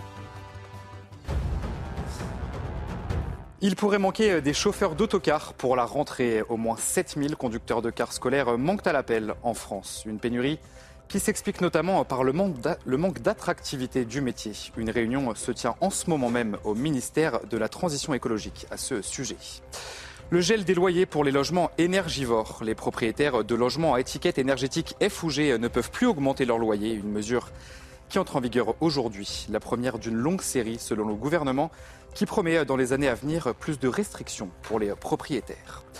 Des centaines de passagers évacués de l'Eurotunnel entre la France et l'Angleterre. Les faits se sont produits ce mardi soir. Une alarme s'est déclenchée à bord d'une navette, provoquant des heures de perturbation. Environ 400 personnes se trouvaient dans ce train, mais le trafic a repris normalement ce mercredi matin. Après six mois de guerre en Ukraine, le prix des céréales se rapproche de celui d'avant-guerre. Le marché retrouve donc un point d'équilibre. Les cours du blé s'étaient envolés à près de 440 euros la tonne sur le marché européen au milieu du mois de mai, c'est-à-dire environ le double de son prix l'été dernier. Voilà pour les grands titres de l'actualité. On entre dans les débats de Punchline. Nous sommes avec Karim Zerebi, consultant Sui News. Bonsoir, merci d'être avec nous. Euh, Charles Consigny, avocat, nous a rejoint. Bonsoir Charles. Bonsoir. Bienvenue, ravi de vous retrouver après cette pause estivale. Joseph Massescaron est là aussi, écrivain. Ravi de vous retrouver aussi. Mais moi aussi. Cher Joseph Massescaron, Gabriel Cluzel, euh, qui était là aussi en, première heure, directrice de la rédaction de Boulevard Voltaire. On va parler de l'Ukraine. Euh, on a vu que la situation évidemment est très grave et qu'elle impacte très fortement la situation dans notre pays. Ton très pessimiste très dramatique même du président Macron ce matin en ouverture du Conseil des ministres. Euh, ce n'était pas euh, d'habitude euh, d'avoir un président qui ainsi sonne quasiment le tocsin, nous fait un discours à la Churchill, nous promettant peut-être du sang, du labeur et des larmes. Écoutez Emmanuel Macron nous dire que notre liberté a un coût, ce sont les Français qui vont le payer. Notre liberté, le régime de liberté de vie dans lequel nous nous sommes habitués à vivre, a un coût. Et parfois, quand il faut le défendre, peut supposer des sacrifices, en tout cas d'aller au bout de certaines batailles à mener, que la situation que nous vivons a un coût, que notre liberté, notre avenir suppose des efforts, qu'en tout cas les combats que nous avons à mener, culturels, de civilisation, mais aussi technologiques, économiques, nous ne les gagnerons que par nos efforts. Personne ne nous en fera le cadeau. Et c'est d'ailleurs de cela que nous procédons. Faire des efforts. Qui doit faire des efforts, Joseph Mathès-Caron À qui s'adresse le président? De quoi parle-t-il exactement? Bah, euh, Franchement, lorsque, lorsqu'on entend. Euh, d'abord, j'aime bien à chaque fois la liberté a un coût. Euh, moi, j'ai l'impression, comme ça, d'une manière évidemment un peu taquine, de dire aussi le fusil a un coût. C'est-à-dire qu'on ne peut pas en permanence sortir la guerre, comme on l'a sorti pour le Covid, le sang, les larmes, etc., en étant un peu un Churchill au petit pied. L'abondance, c'est l'abondance pour qui? Est-ce que c'est l'abondance euh, qui est liée au quoi qu'il en coûte, qui a été surtout une abondance euh, c'était la corne d'abondance mhm. pour, les pour les électeurs de M. Macron. Peut-être c'était l'abondance Une fois les élections. une fois les élections. Non, non, non, non j'ai bien entendu. C'était pas simplement l'énergie, c'était aussi, aussi les produits, c'est aussi la technologie. Non, non, je, me suis passé très souvent et cette, euh, ce passage hein, depuis à peu près une heure. Euh, et simplement, euh, donc, cette corne d'abondance, en fait, aujourd'hui, une fois les élections passées, moi j'ai l'impression que c'est surtout une abondance de cornes. C'est-à-dire qu'on compte maintenant les, les, les cocus. Et les cocus, ils sont quand même assez nombreux. C'est moins qu'on puisse dire. C'est les Français? Ah bah oui, évidemment, ce, sont les Français. Et, je crois que euh, quand, on, écoute très bien, quand on écoute euh, le, discours, euh, et, avec, et qu'on regarde évidemment les mots, parce que les mots sont très importants, il emploie beaucoup, non pas le mot changement, évolution, ni basculement, mais il emploie le mot à plusieurs reprises grande bascule. Et vous savez, pour moi, qui suis historien, quand on parle de bascule, c'est la planche à la guillotine sous la Révolution française. Voilà. Donc il faudrait faire aussi un tout petit peu attention avec ce type de, mots que, l'on emploie, comme, que, comme ça. Non, sérieusement, la fin, la fin de l'abondance, avec 8 euh, millions de personnes qui ont l'aide alimentaire, 4 millions de personnes qui euh, ont des problèmes de logement, qui n'arrivent pas à se loger, euh, la fin de la souciance, c'est pour qui? Et la fin aussi des évidences, c'est des évidences de, de, qui? Donc tout, ce discours, tout ce discours, en fait, ne tient pas. D'accord. Euh, Karim Zarebi et Charles Consigny. Non, mais moi, euh, je, suis stupéfait. Stupéfait du décalage euh, entre le discours du président et la réalité de ce que vivent les Français. Les Français, vous savez, avant l'inflation, ils souffraient déjà. Ils avaient déjà peur de l'avenir. Les classes moyennes vivaient le déclassement et étaient inquiètes. Les jeunes générations se disent je vivais pas mieux que mes parents. Donc on est dans un monde où la crainte est là quand même. Je veux dire, il y a une perte de confiance. Euh, donc, euh, et, la valeur travail a été aussi mise à mal. Les Français se demandent, pour nombre d'entre eux, pourquoi je me lève le matin? Je me donne du mal, j'ai des fins de mois difficiles, je suis à découvert, je pars pas en vacances. Et, tout ça, on a l'impression que le président de la République est en décalage total avec ces Françaises et ces Français. Et ils sont très nombreux dans le pays, et de plus en plus nombreux.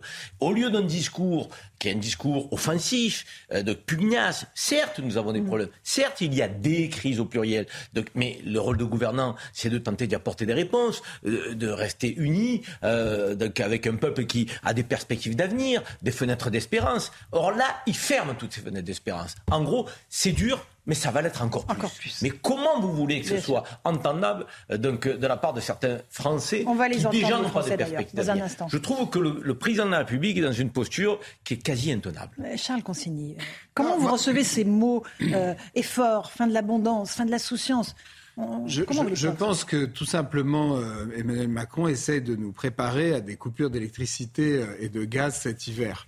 et le problème est tel qu'ils s'y mettent dès maintenant pour qu'on soit bien euh, bien, conditionné, bien, conditionné et qu'on on, ne se révolte pas légitimement euh, quand ça arrivera, puisque quand même la France, euh, septième ou huitième puissance mondiale, si elle n'est plus capable d'assurer l'approvisionnement de ses habitants en électricité et en gaz pendant l'hiver, c'est qu'il y a quand même un problème. Donc je sais, moi j'ai lu un peu les articles sur le sujet, que euh, Engie est à pied d'œuvre, Total Energy, etc. sont à pied d'œuvre pour essayer euh, de, faire des stocks euh, de gaz et pour nous approvisionner. Mais par exemple, euh, le nucléaire qui représente 70% de notre approvisionnement en électricité, euh, il a des difficultés euh, pour l'hiver qui arrive, notamment parce que pendant le Covid, il a été obligé de décaler des opérations de maintenance parce que les règles sanitaires étaient tellement strictes qu'ils ont préféré reporter ces opérations. C'est-à-dire mmh, que toutes les règles qui quand même étaient pour beaucoup que personne n'osait contester, mais qui étaient stupides pour énormément d'entre elles. Il y a énormément de pays qui n'ont pas adopté euh, toutes nos, tous nos processus idiots. Euh, eh bien, elles impactent en fait finalement directement des réalités. Mais tout n'est pas la faute du Covid, Charles. Bah, bah, déjà, il y a ça. ça. Aujourd'hui, il y a une autre situation. C'est la faute d'une gestion, gestion gouvernementale. On, c'est un épisode des Schtroumpfs quand même, la gestion du Covid en France par rapport à d'autres pays. Donc, donc, Vous êtes trop dur avec les Schtroumpfs. Donc il y avait quand même ça. Euh, ensuite, il y a eu les atermoiements d'Emmanuel Macron sur le nucléaire, qui a commencé son mandat avec Make Our Planet Great Again, qui du coup était un peu euh, contre le nucléaire, qui voulait euh, fermer des centrales. Finalement, il changeait d'avis, il a décidé qu'on allait construire 14 EPR, sauf que ceux-là, ils seront pas prêts avant plusieurs, plusieurs années. Donc il y a quand même des fautes de gouvernance. Mmh. c'est pas facile de gouverner, c'est sûr, mais quand on prétend marcher sur l'eau, ce qui est quand même un peu le cas euh, des macronistes, euh, et qu'on ne fait jamais le début du commencement d'une autocritique, eh bien, euh, gouverner, c'est pas facile, mais il faut reconnaître ses erreurs. Et donc là, je pense qu'ils. Mais là, ils dramatisent la situation, vous êtes d'accord Mais parce qu'ils ont vous avez entendu la même chose que nous. Ils ont peur qu'on se retrouve à devoir prendre des douches froides cet hiver parce qu'ils n'auront pas été foutus, excusez-moi un peu familier, pas été foutus de s'assurer que EDF euh, et le reste des entreprises allaient être en capacité de nous approvisionner. Et on peut, on peut pas être le pays qu'on est, une grande puissance mondiale encore aujourd'hui, et en plus le pays un des plus taxés du monde, et se retrouver à devoir prendre des douches froides parce qu'on a des gouvernants qui, en fait, finalement, sont, sont pas aussi brillants qu'ils veulent s'en donner l'air. Joseph Massescaron. Non, mais ce que dit, euh, ce que dit euh, Charles est très juste, hein, notamment sur la question du, du, nucléaire. C'est-à-dire, est-ce que nous allons vivre euh, peut-être notre Waterloo en électricité. C'est ce qu'un certain nombre de papiers, en effet, ont, présenté, aussi bien Le Point, Bloomberg. Il y a, une presse extrêmement euh, euh, enfin dite, euh, pas, seulement spécialisée, mais une presse euh, qui est extrêmement inquiète sur ce, sur ce sujet et qui démontre en effet pour X raisons, il y a en effet le Covid, l'absence de, maintien de notre parc nucléaire, il y a, il y a également la, sécheresse, puisque les barrages n'ont mhm. pas donné évidemment ce que, ça comptait. Ça a aussi empêché l'entretien également des, centrales. des centrales. Tous ces éléments-là, en fait, euh, ces éléments-là sont dramatiques. la question est vraiment posée est-ce que, oui ou non, nous allons manquer d'électricité cet hiver? Et c'est une, et c'est vraiment quelque chose. Donc, au lieu de nous dire ça, voilà, ce que les Français pourraient entendre en expliquant qu'en effet, il y a des raisons, il y a des raisons en effet structurelles ou autres et qui, peuvent très, très bien euh, s'expliquer. Au lieu de nous dire ça, on, ne fait, on nous fait un, un, laïus, euh, il n'y a pas d'autre mot, euh, sur du, du, sang et des larmes. Moi, la première fois que j'étais journaliste politique, la première fois que j'ai entendu un, sur, les, sur du sang et des larmes, mais vraiment à peu près ce même discours, c'était en 1977 et c'était Raymond Barre. voilà, ça ne vous rajeunit pas. Bien. Donc, franchement, entendre à chaque fois en permanence, etc. Je ne comprends pas d'ailleurs que les Français acceptent d'entendre. Eh ben, vous allez être surpris par leur réaction, parce qu'on leur a posé la question. Euh, est-ce que vous êtes prêt à payer le coût de la liberté dont nous parle Emmanuel Macron? Vous êtes prêt à payer, euh, voilà, faire les efforts qu'il demande On vous a posé la question. Écoutez les réponses, vous verrez, elles sont intéressantes. Je suis tout à fait euh, solidaire de ces sanctions-là et je suis tout à fait prêt à euh, payer mon gaz plus cher euh, cet hiver pour ne pas acheter du gaz à la Russie. C'est anxiogène avec toutes les nouvelles que nous entendons, les augmentations de prix pour tout, l'alimentation, l'énergie et tout ça. Mais moi je pense qu'il faut qu'on cède et il faut qu'on soit qu'on s'aide mutuellement les, les, différents pays et même les uns avec les autres. C'est inquiétant, moi, au quotidien, je le vis pour d'autres choses, les augmentations. Le, mes clients, je travaille dans la, la communication, que ce soit papier, carton, les encres, tout a augmenté, le métal, le bois, euh, tout ce que j'utilise au quotidien. Je suis en contact avec des boîtes euh, qui savent pas trop de quoi va être fait l'avenir parce que euh, les, les, matières elles sont en hausse, il y a des comment dirais-je, des pénuries de, composants électroniques et c'est compliqué. Quoi, voilà. voilà pour ces Français interrogés par Thibault Marcheteau. La question c'était est-ce qu'il faut être solidaire de l'Ukraine et, donc payer le prix de ce que nous dit le président, c'est-à-dire le coût de notre liberté. Certes, on nous parle de solidarité, hein, mais je ne vois pas d'insouciance, hein, en tout cas dans l'esprit des ah, qui ont été interrogés. C'est plutôt le contraire. Anxiété et, inquiétude. Et là, euh, dans le diagnostic du président, il y a quand même un décalage énorme. D'autant qu'à la sortie du Conseil des ministres, on a un porte-parole qui nous dit le contraire que soyez tranquille, on a les réserves pour l'hiver. Et que le président de la République donne une interview dans un autre euh, donc, média en nous disant confiance à l'avenir et autres. Mais il faut croire qui? Mettez-vous à, la place des Français euh, les plus en difficulté, qui ont peur euh, des perspectives d'avenir et autres. Comment on se fie à quoi? Logiquement, on devrait avoir un cap une ligne de conduite, une direction. Et à ce moment-là, elle plaît ou elle plaît pas, mais elle est claire, mm. elle est structurée. On sait où on va. Le problème là, c'est qu'on est dans le flou, mais il est pas artistique. Il est très inquiétant ce flou. Ah oui. Euh, Charles Consigny, non Ou qui est-ce qui voudrait parler Gabriel Cluzel, allez-y. Oui, moi, je, pas parlé pour je, je, pense que euh, tout ciblé sur l'énergie, à mon avis, c'est le petit bout de la lorgnette, parce que euh, il reste très vague, du reste, c'est assez troublant. Parce, il, annonce des catastrophes, mais on ne sait pas très bien lesquelles, et il évoque d'autres sujets que celui énergétique. C'est vrai qu'on pense tout de suite à l'énergie, mais il y a mais moi, je pense qu'il noie le poisson.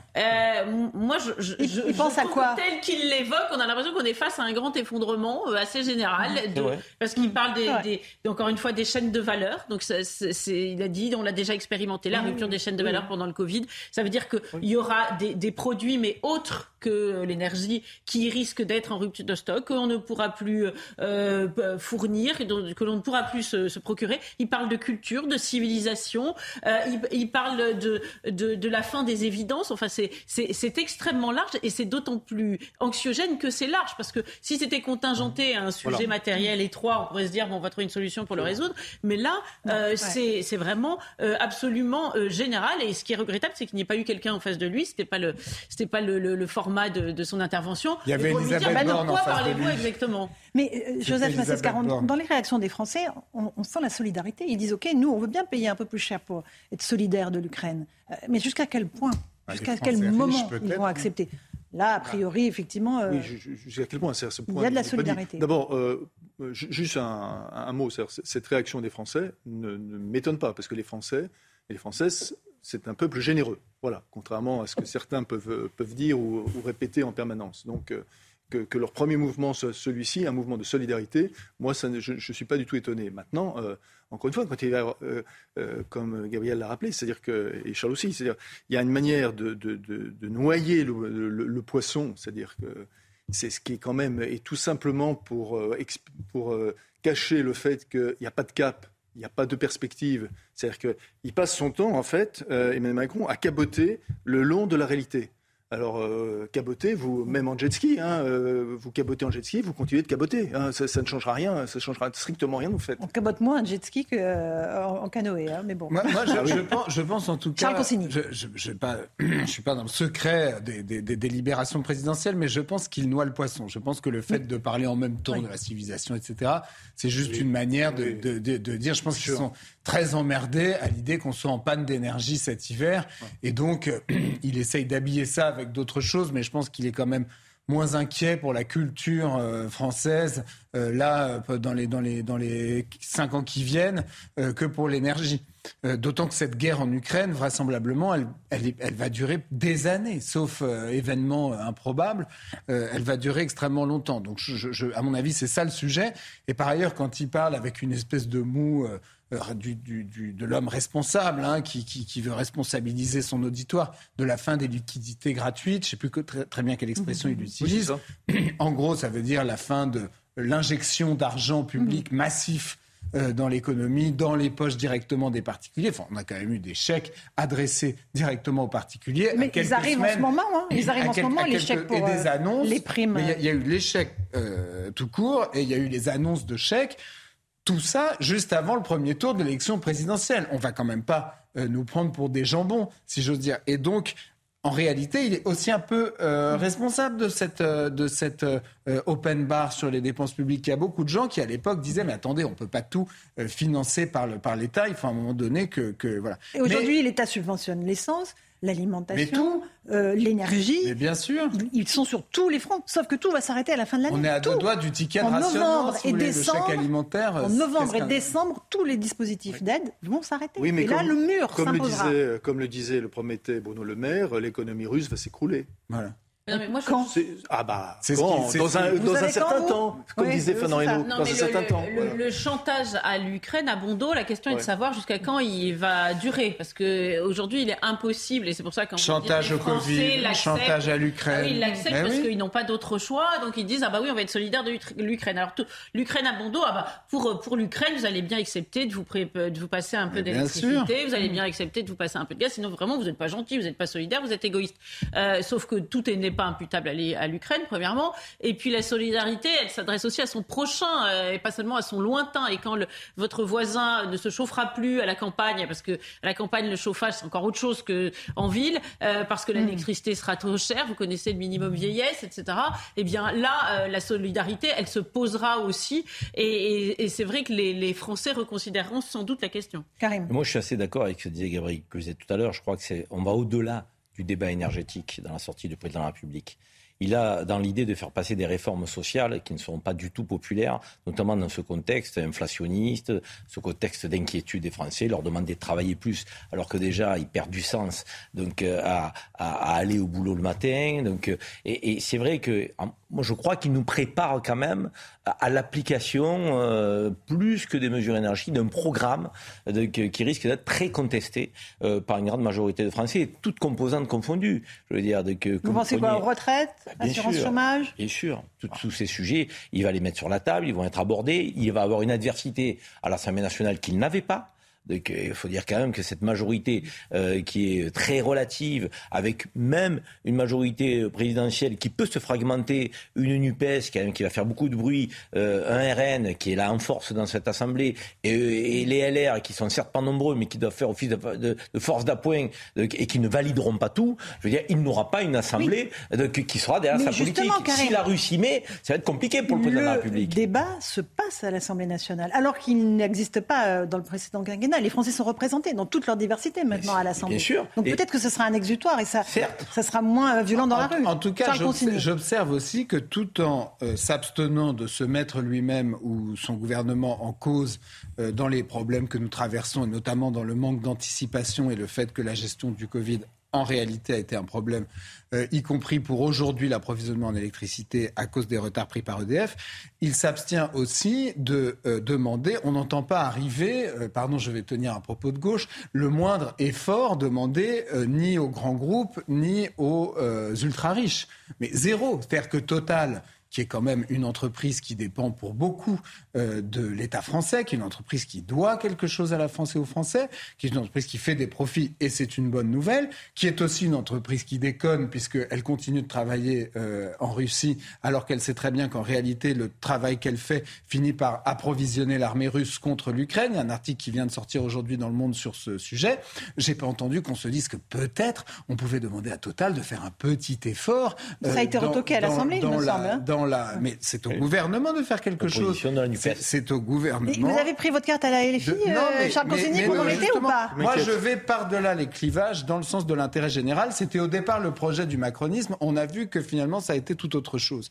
Je pense qu'on doit demander une contribution exceptionnelle, notamment Aux groupes énergétiques qui sont en capacité directe de faire un effort pour aider les Français. Alors, ils ont fait des ristournes, hein, sur, euh, certains Oui, mais là, cet hiver, il faudra que ce soit sensible. Parce que c'est c'est des boîtes qui sont magnifiques, qui sont extrêmement profitables, mais qui, à un moment donné, sont des boîtes françaises. Et donc, si euh, elles font pas un effort pour leur pays, un effort Donc- patriotique en période de guerre, Tout le monde fait des efforts, pas que les Français. Notamment, tout le monde fait des efforts, mais il faut notamment demander euh, à ceux qui sont le plus en capacité de le faire. Je- Joseph Massescaron Vous voulez sur, rajouter sur la quelque chose? proposition de, de, de Charles Consigny, Non, là, de, de taxer les super ce- Joseph est d'accord avec ce, la proposition. ce- ce drapeau rouge, euh, en, en théorie, je serais d'accord avec Charles, mais il est, enfin, les, les grands groupes euh, français euh, à l'international sont tellement peu nombreux, sont tellement dans des situ- dans pas une vrai. situation dramatique. Il y en a si, ils sont- beaucoup des grands Ah groupes non, français à ils, sont, ils sont l'international. vraiment, ils sont vraiment dans des situations dramatiques. On est Ils leader dans jamais des été, de ils, domaines. ne- ils ne sont jamais aidés, en tout cas par le gouvernement français. Ils s'en ils s'en Ah bah, foutent ils ont beaucoup. eu tout le chômage Et partiel lorsqu'il y a eu, Covid, ils non mais beaucoup attends, hein. oui, mais euh, ils ont aussi garanti Ils eux-mêmes. négocient leurs ils- impôts. Ils ont eux-mêmes, ils ont eux-mêmes aussi garanti l'emploi. Ça, c'est quand même un, élé- un élément qui Oui, n'est pas, qui n'est- anecdotique. Pas seulement, pas seulement. Euh, vous devriez plus être au contact des entreprises et vous Ben, je le suis, je non, le je suis, crois pas. J'ai je vu crois qu'elles avaient Non, bénéficié je du chômage partiel Non, massivement. non, non, je, je, je pense pas. Et, et simplement, euh, bon, euh, ça c'est sur le- les, entreprises. Euh, maintenant, il faut que, en effet, euh, l'effort porté soit, Collectif. collectif, absolument. Et les, les- les personnes n'ont pas du tout l'impression que les- cet effort va être collectif. Mais ce que Mais dit je- Charles sur, sur, sur Alors, les entreprises, je- euh. Joseph, Oui. même les pays les plus libéraux ont pris des mesures quand même et qui Aux États-Unis. poussaient les contributions des grandes entreprises qui faisaient des bénéfices. Oui, mais tout à L'idée, c'est pas de, de, de prendre tous leurs bénéfices. Bah, L'idée, c'est de dire sûr. vous contribuez à la Non, non. solidarité nationale Oui. dans un moment difficile. Non, mais c'est vrai que ne pas leur pas de- demander, ça peut être Non. choquant. Il faut le concevoir quand même. Pardonnez-moi, modeste, ce que- on leur demande des efforts. pardonnez-moi, ce que, Sinon, je, ce que je dis, c'est hein. que nous ne sommes, nous ne sommes déjà un pays en, en désindustrialisation euh, vraiment, à, enfin, à Massive, mon sens, absolument critique, Oui. d'accord? Donc il faut, c'est quelque chose qui est à mener euh, Avec, loin de euh, tout- ouais. toutes les, Avec du doigté. avec voilà, avec avec doigté, les grands groupes qui que, que lorsque l'on parle, par exemple. D'accords euh, passés à, à l'étranger ou de contrats mirifiques passés à l'étranger. Je ne sais pas si on va parler tout à l'heure de l'Algérie. Je- je- On y va. Ah ouais, on, y va. Juste après. Euh, bah, juste, juste une assise hein, sur euh, le, le- le voyage, le mirifique voyage d'Emmanuel Macron, euh, par exemple en Algérie, où il y avait euh, 11 contrats euh, Ouais. euh, qui étaient pour les grands groupes nationaux. Il y, a eu, il y en a simplement un qui a été honoré sur les 11. hein. On va- on va parler le- dans ce un contrat- instant, Cet accord, c'était en 2007. Voilà. Mais il y a un autre sujet Là, on sur est lequel va- on va- faire des économies, c'est quand même l'argent public, parce que l'État devrait, avant de demander des sacrifices aux Français, se regarder lui-même. Se serrer la ceinture. Mais évidemment, et il y a de la gabegie à tous les étages. Euh, et, et, ça serait intéressant de faire un plan Marshall de la, de, de, de la dépense publique pour, visant à la réduire. On a dit que, par exemple, je donnais un sujet pour revenir sur le Covid, que les ARS c'était une catastrophe. Qui est Les ARS, sur, ouais. sur, sur, euh, les ARS, qui est re- les agences régionales de santé, qui est revenu sur ces agences régionales de santé Personne. Sur euh, la finan- le, le- le- les médias publics, tout le monde a dit c'est merveilleux, on supprime la, la redevance, mais en réalité on a juste changé de ligne comptable puisque les dépenses restent les mêmes. Alors euh, avant de demander des sacrifices aux Français, il faut peut-être que euh, l'État se regarde lui-même et, euh, et, et Pourquoi étudie pas ses gabegies. et, et essaye d'être un peu moins obèse. Un tout petit mot, euh, on, on évoque évidemment la, la- la guerre en Ukraine, hein, parce que c'est ça qui va nous impacter euh, cet hiver. Pour l'instant, la crise énergétique elle n'était pas liée à la situation en Ukraine. Là, euh, on va rentrer dans le dur, évidemment, avec les sanctions, sanctions que- qui pèsent sur la Russie et qui nous impactent. Euh, on voit ici le président Zelensky très inquiet d'une offensive russe. Euh, on est le jour de l'indépendance hein, de, l- l'Ukraine aujourd'hui. évidemment, une journée euh, triste euh, symboliquement euh, pour l'Ukraine. Les États-Unis aujourd'hui annoncent une nouvelle aide à l'Ukraine de plus de 3 milliards de dollars. Explication d'Elisabeth Guedel à New York. C'est l'aide militaire américaine destinée à l'Ukraine la plus importante en six mois de guerre, près de 3 milliards de dollars, qui va permettre à Kiev d'acquérir, et c'est euh, Joe Biden, le président américain, qui le précise dans un communiqué, d'acquérir des systèmes de défense aérienne, d'artillerie, des munitions et des radars. Euh, Cette somme provient directement des caisses du Pentagone, donc ça va prendre un peu de temps, au moins un an, pour que ces nouvelles armes arrivent sur le sol ukrainien. Preuve que les États-Unis s'attendent à ce que ce conflit dure. D'ailleurs, Joe Biden ne s'en cache pas. Toujours dans ce communiqué, il indique que ces 3 milliards de dollars doivent permettre à l'Ukraine de continuer à se défendre sur le long terme. En tout, les États-Unis ont apporté plus de 10 milliards et demi de dollars euh, de soutien financier au gouvernement ukrainien. Joe Biden promet de continuer à soutenir le peuple ukrainien au moment, dit-il, où il continue la lutte pour défendre sa souveraineté. La Maison-Blanche a toutefois mis en garde ses ressortissants qui sont encore en Ukraine en les exhortant de quitter le pays au plus vite. Merci beaucoup, Elisabeth Guedel, Joseph Massescaron. On a le sentiment, on voit que les États-Unis hein, donnent de plus en plus, aident extrêmement massivement l'Ukraine, et que l'Europe est en train de changer de cap. Euh, En tout cas, Emmanuel Macron, il dit il faut être solidaire, plus de compromission. Euh, on est entraîné dans ce conflit de plus en plus clairement aujourd'hui oui, vous avez raison. Vous avez commencé par parler de l'Europe, vous avez tout à fait raison. Puis ensuite, après, vous avez dit Emmanuel Macron, mm. parce que c'est évidemment les, discours et la ligne qui étaient tenus par Boris Johnson à l'époque, lorsqu'il était Premier ministre, n'est pas la, même que celle euh, d'Emmanuel Macron. Et c'est normal aussi parce qu'il présidait l'Union européenne. Ce qui est vraiment frappant, c'est que dans un premier temps, en effet, Emmanuel Macron a été s'est présenté comme en gros le messager, pour aller très clair. Euh, le film de Lozay, entre euh, d'un côté, euh, euh, d'un côté les, Américains et une, partie des, Européens, et puis, et puis Vladimir Poutine. C'est-à-dire combien de fois il nous a dit j'ai eu au téléphone le président Poutine, j'ai appelé le président Poutine, et puis alors évidemment on relayait le fait qu'il l'avait eu pendant un quart d'heure, encore, hein, il l'a eu, puis une heure, puis voilà, etc. Donc on était content parce que de, de, ces éléments. Et puis voilà, tout d'un coup, il y a depuis à peu près 15 euh, jours, à peu près 15 jours, il y a eu un basculement euh, total. Voilà. En effet, c'est vraiment. Et on a l'impression qu'on est entraîné de plus en plus directement. on est, voilà, on a l'impression qu'on est de plus en plus euh, entraîné et que finalement, ce sont, ce, sont, les Américains qui, qui, qui dictent en, gros ce, qui, ce, qui, se passe et la manière. Moi, je, je, suis quand même frappé parce qu'on a parlé tout à l'heure de, l'Assemblée nationale, du fait qu'en effet, ça avait changé. C'est vrai que ça qu'elle a changé. C'est vrai qu'elle euh, représente aujourd'hui davantage le pays et les forces politiques, bien, évidemment. Mais moi, ce qui me frappe, c'est que, par rapport à l'Allemagne, par rapport à l'Angleterre, à l'Espagne, l'Italie, le Portugal, je ne vais pas les faire tous, mais c'est qu'il n'y a pas de débat dans, les assemblées. je ne vois pas. Il n'y a pas de débat parlementaire sur cette question. C'est-à-dire que nous continuons à, suivre et à être d'accord avec euh, les propositions, toutes les propositions de Zelensky, le, le, le, le, package global, c'est-à-dire euh, à la fois euh, le, fait que le Donbass revienne en, Ukraine, pourquoi pas, le, fait que la Crimée revienne, pardonnez-moi, en Ukraine, déjà, c'est un peu plus contestable. Hein. Euh, la, Crimée, euh, depuis, depuis qu'elle existe jusqu'à peu près au XIIIe siècle, elle est grecque, d'accord? Et puis ensuite, après, elle est tatar, et puis ensuite, elle est, bon, euh, etc. Sébastopol est fait par l'impératrice Catherine II. Franchement, le fait qu'elle soit ukrainienne, parce que c'était un, ça a été un décret de Staline, ça, c'est quand même un peu contestable. On continue ce débat dans un instant sur la France, entraînée de plus en plus dans le conflit ukrainien. Dans un instant dans Punchline, tout de suite. Merci de votre confiance si vous nous rejoignez à l'instant dans Punchline sur CNews. Tout de suite, euh, le rappel des titres de l'actualité avec Simon Guillain. Message fort ce matin du président de la République. En ouverture du Conseil des ministres, Emmanuel Macron a pris la parole pour évoquer le contexte de cette rentrée 2022 devant son gouvernement. Il a notamment parlé de la fin de l'abondance en matière économique et la fin de l'insouciance en matière politique et stratégique. J-8 avant la rentrée scolaire. Le protocole sanitaire mis en place à l'école sera à son niveau le plus bas pour cette rentrée. Le gouvernement et les syndicats se sont réunis et se sont mis d'accord pour imposer le moins de restrictions sanitaires possibles à la fois aux professeurs et aux élèves. Fini euh, le port du masque obligatoire ou encore la désinfection des locaux. Le respect des gestes barrières et le lavage des mains euh, sera lui maintenu. La Russie a affirmé son intention d'organiser prochainement à Mariupol le procès des combattants du régime Azov qui ont lutté pour la défense de la ville jusqu'à sa chute en mai dernier.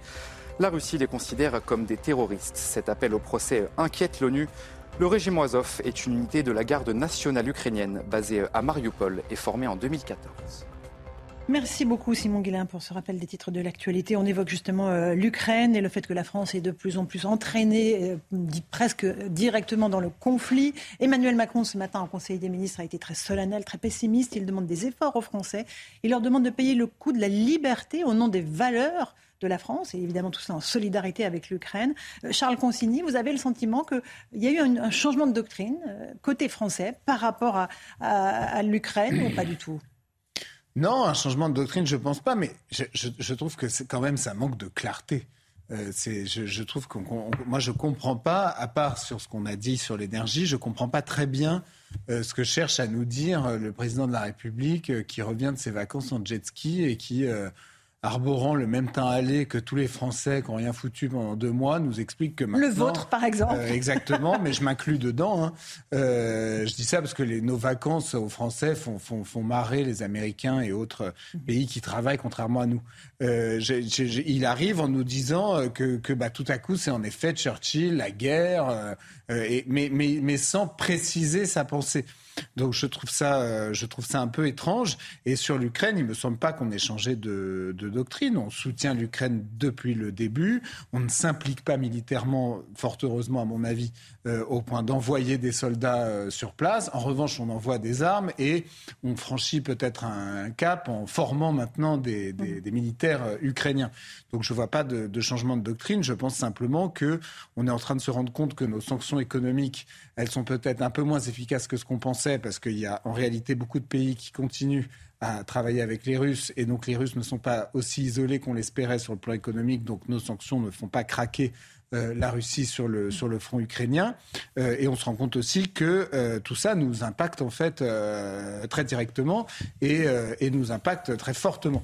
Donc je crois que c'est ce, c'est ce, c'est ce, on se prend un peu une espèce de retour de bâton où on se rend compte que cette guerre en Ukraine, en fait, c'est une guerre qui est évidemment en Europe et dont on subit nous aussi les conséquences. Karim et Gabriel. Non, moi je trouve qu'il y a un changement de cap et je le trouve prépondérant hein, quant au rôle que nous étions assignés donc, au début de ce conflit. Mmh. qui était une, j'ai une capacité euh, que, que l'on s'était donnée à être un peu la courroie de transmission entre les Russes, les Européens, les États-Unis, maintenir le dialogue, euh, être plutôt pour euh, le compromis, maintenir le lien avec Vladimir Poutine malgré les critiques qu'on pouvait formuler à son encontre à l'évidence.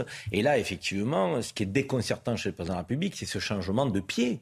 Il le fait sur de nombreux sujets. On l'a dit tout à l'heure sur l'énergie, le nucléaire, donc, il, était quasiment pas favorable à une époque. Maintenant, il a voulu, pendant la campagne, expliquer qu'il allait euh, construire des réacteurs. Euh, et on est en permanence sur ce changement de pied. Là, c'est exactement pareil. Quand il dit pas de compromis avec la Russie, mais excusez-moi, mais on n'était pas habitué à ça. Donc, le rôle de la France, c'était de maintenir ce lien de maintenir les voies d'un dialogue possible, même s'il était difficile, même si, encore une fois, le chemin était étroit, certes, mais c'est nous, Français, donc, qui euh, nous étions assignés ce, ce, ce rôle-là. Euh, et, et, et, là, le président de la République semble changer de cap. D'ailleurs, on ne discute plus, on est sur la ligne américaine, donc on durcit les sanctions. Oui, mais qui les prend boomerang, ces sanctions?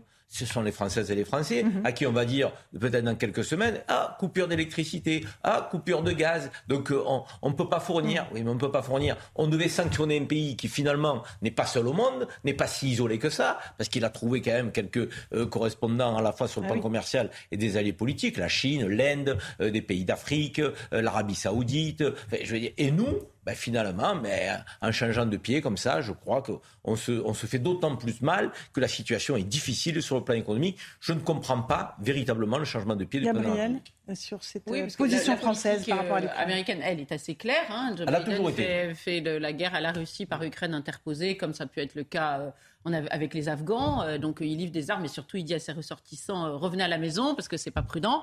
Mais donc c'est les autres qui livreront la guerre. Mais c'est vrai que la France c'était pas c'était pas sa ligne. Alors néanmoins il y a eu déjà hein, des, des implications parce que quand on livre des canons qui sont la fine fleur de, de, de, notre matériel euh, d'artillerie, c'est pas neutre. Hein, ça se recommande pas comme une pizza en cinq minutes hein, un, canon. Donc c'est c'était pas neutre. On a on a aidé de façon substantielle, mais mais mais jusqu'où en réalité? C'est vrai qu'il faut souvent rappeler à Emmanuel Macron c'est important qu'il n'ait pas le bon Dieu, qu'en fait, il ne, il ne va pas résoudre les problèmes du monde, qu'il a été missionné par les Français pour s'occuper des Français. Donc, euh, je, pense qu'il ne doit jamais perdre de vue les intérêts des Français. Et on a l'impression que là, euh, peu mmh. importe, euh, tant pis si on doit sacrifier les, les, les Français sur l'autel de l'Ukraine. Moi, je suis d'accord avec mon voisin.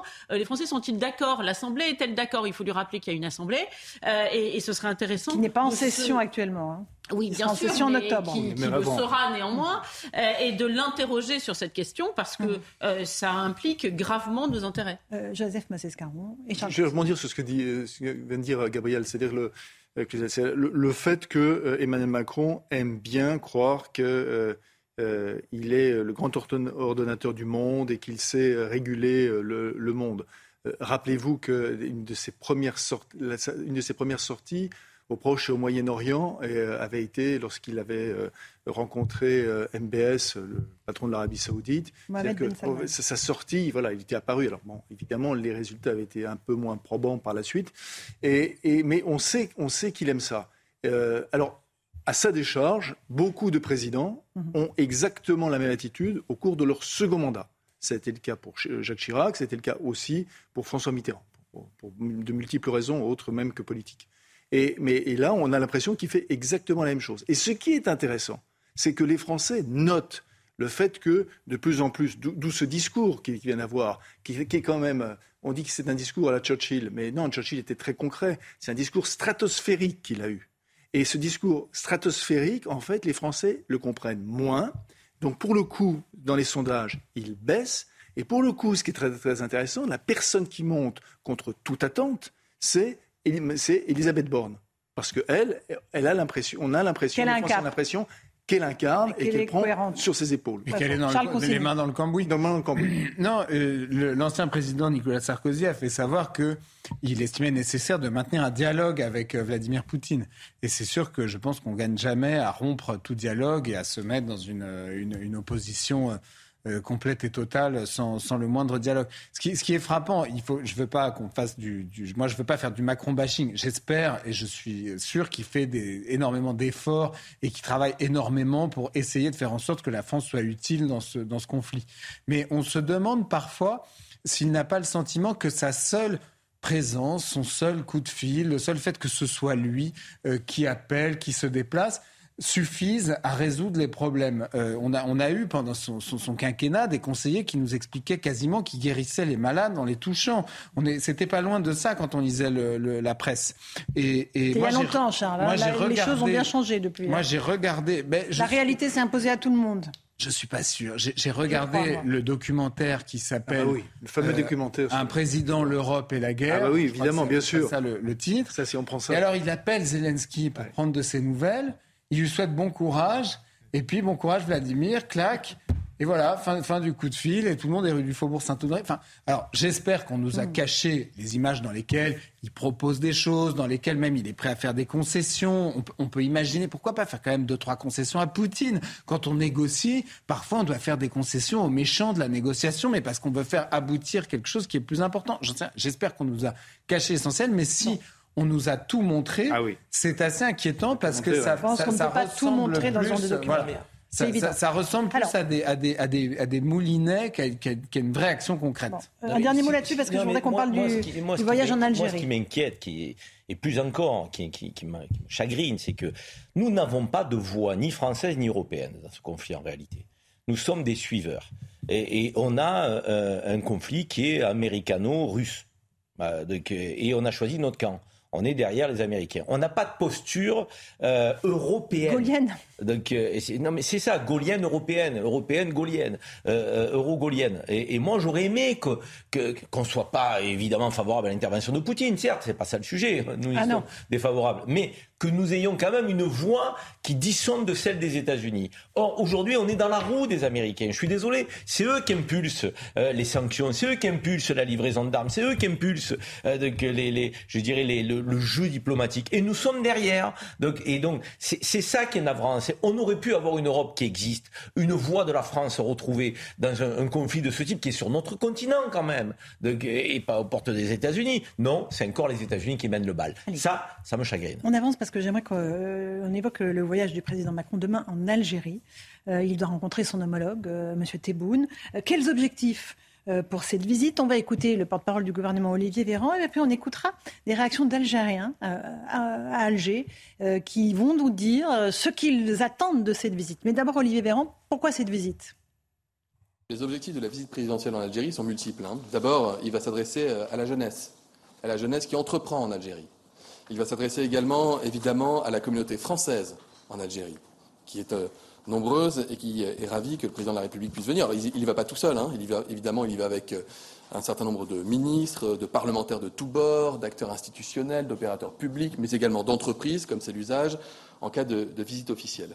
Je disais, elle est placée sous le signe de l'avenir, du renforcement des liens entre la France et l'Algérie pour les jeunesses des deux pays. Il sera aussi question des enjeux énergétiques dans le contexte géopolitique que nous connaissons et il sera évidemment aussi question des enjeux migratoires entre nos deux pays. Ce sera aussi l'occasion d'aborder et d'évoquer euh, des coopérations entre la France et l'Algérie sur des enjeux régionaux ou des enjeux militaires. On pense par exemple à la situation du, Sahel ou encore euh, en Méditerranée. Et puis il y aura aussi un objectif de poursuivre ce travail d'apaisement des mémoires qui a déjà été euh, amorcé par le président de la République antérieurement.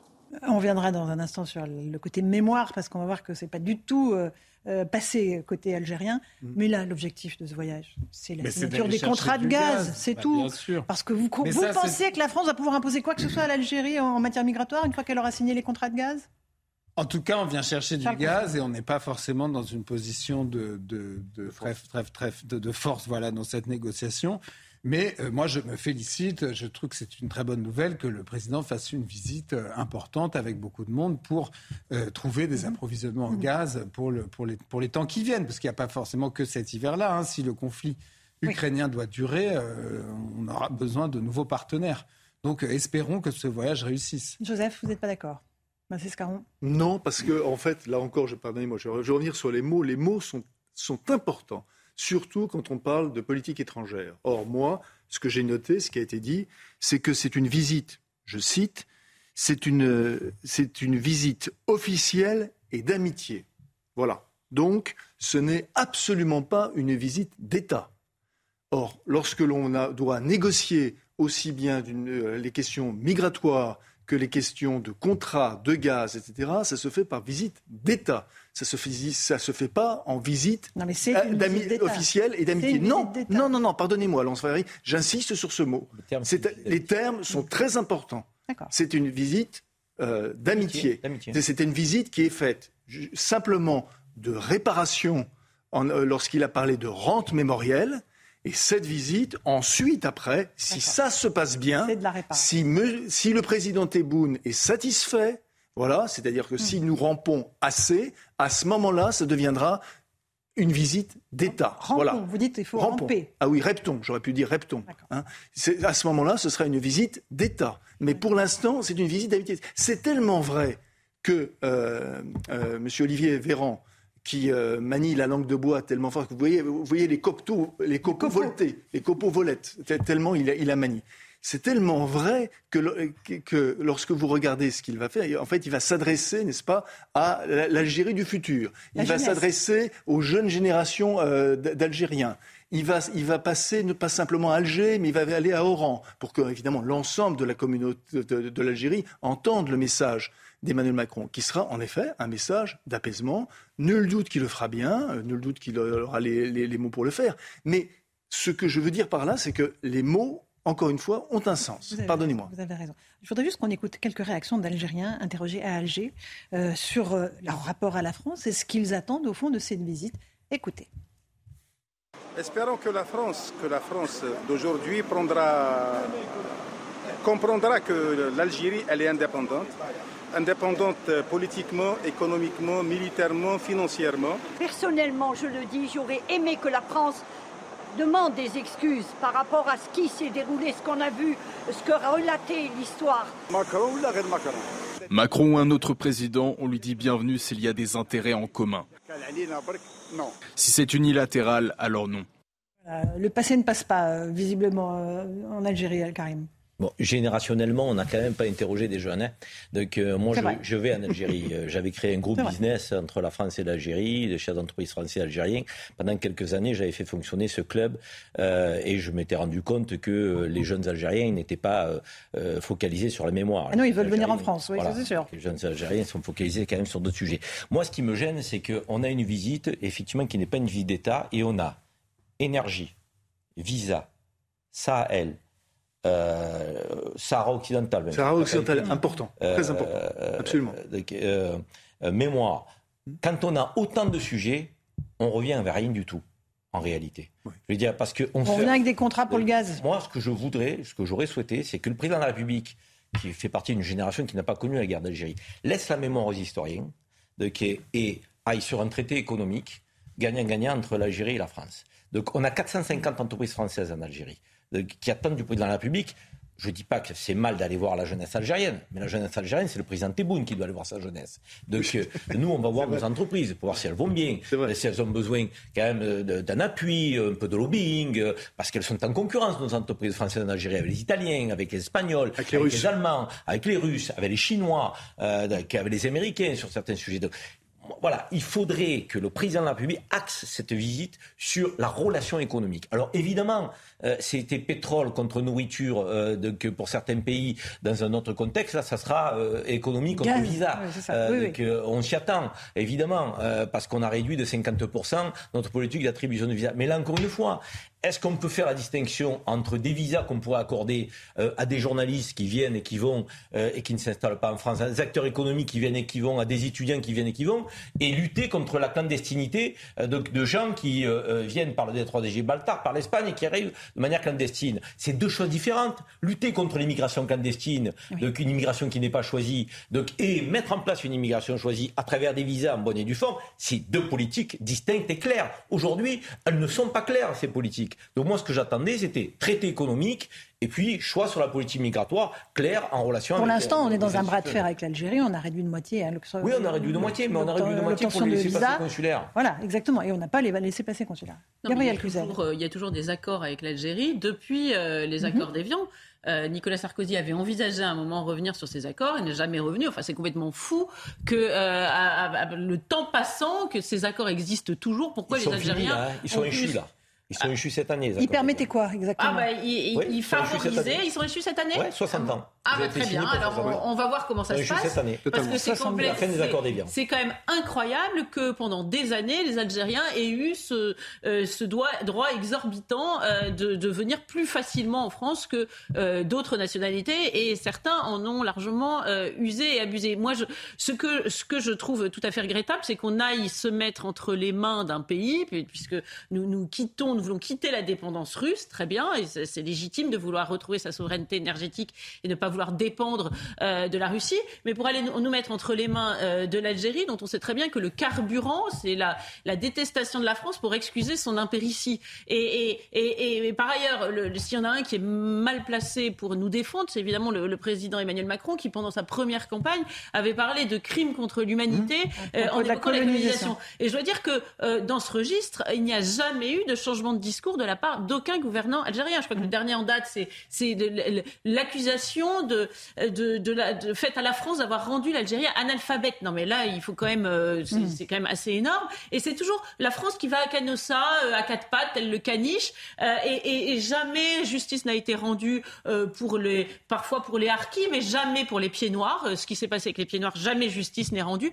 Donc, on, on, Karim Zeribi dit la mémoire n'intéresse plus les jeunes.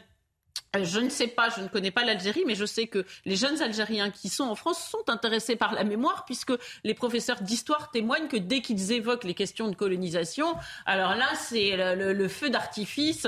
Ils, font face à une agressivité extrêmement forte de la part de, euh, certains. Donc, je, ne crois pas qu'on puisse dire que ces questions de mémoire soient éteintes. Euh, et, malheureusement, comme c'est une mémoire très hémiplégique, qui, qui, ne rend jamais justice à la France, évidemment, elle, elle alimente euh, un terreau de rancœur qui, à mon avis, est très inquiétant. Mais Gabriel, il faut que tu distingues les Français d'origine algérienne des Algériens en Algérie. Excuse-moi, mais c'est pas la même jeunesse. Non, mais c'est ce que je dis, je ne connais pas l'Algérie. Justement, donc, quand moi j'évoquais ces témoignages, c'était les témoignages d'Algériens en Algérie, d'une génération, effectivement, qui a été euh, touchée par l'histoire. Alors après, tu peux penser que la colonisation est un bienfait de l'histoire française, hein, donc euh, tu as le droit. Hein, même le président Chirac avait tenté en 2003 de faire passer cette idée-là.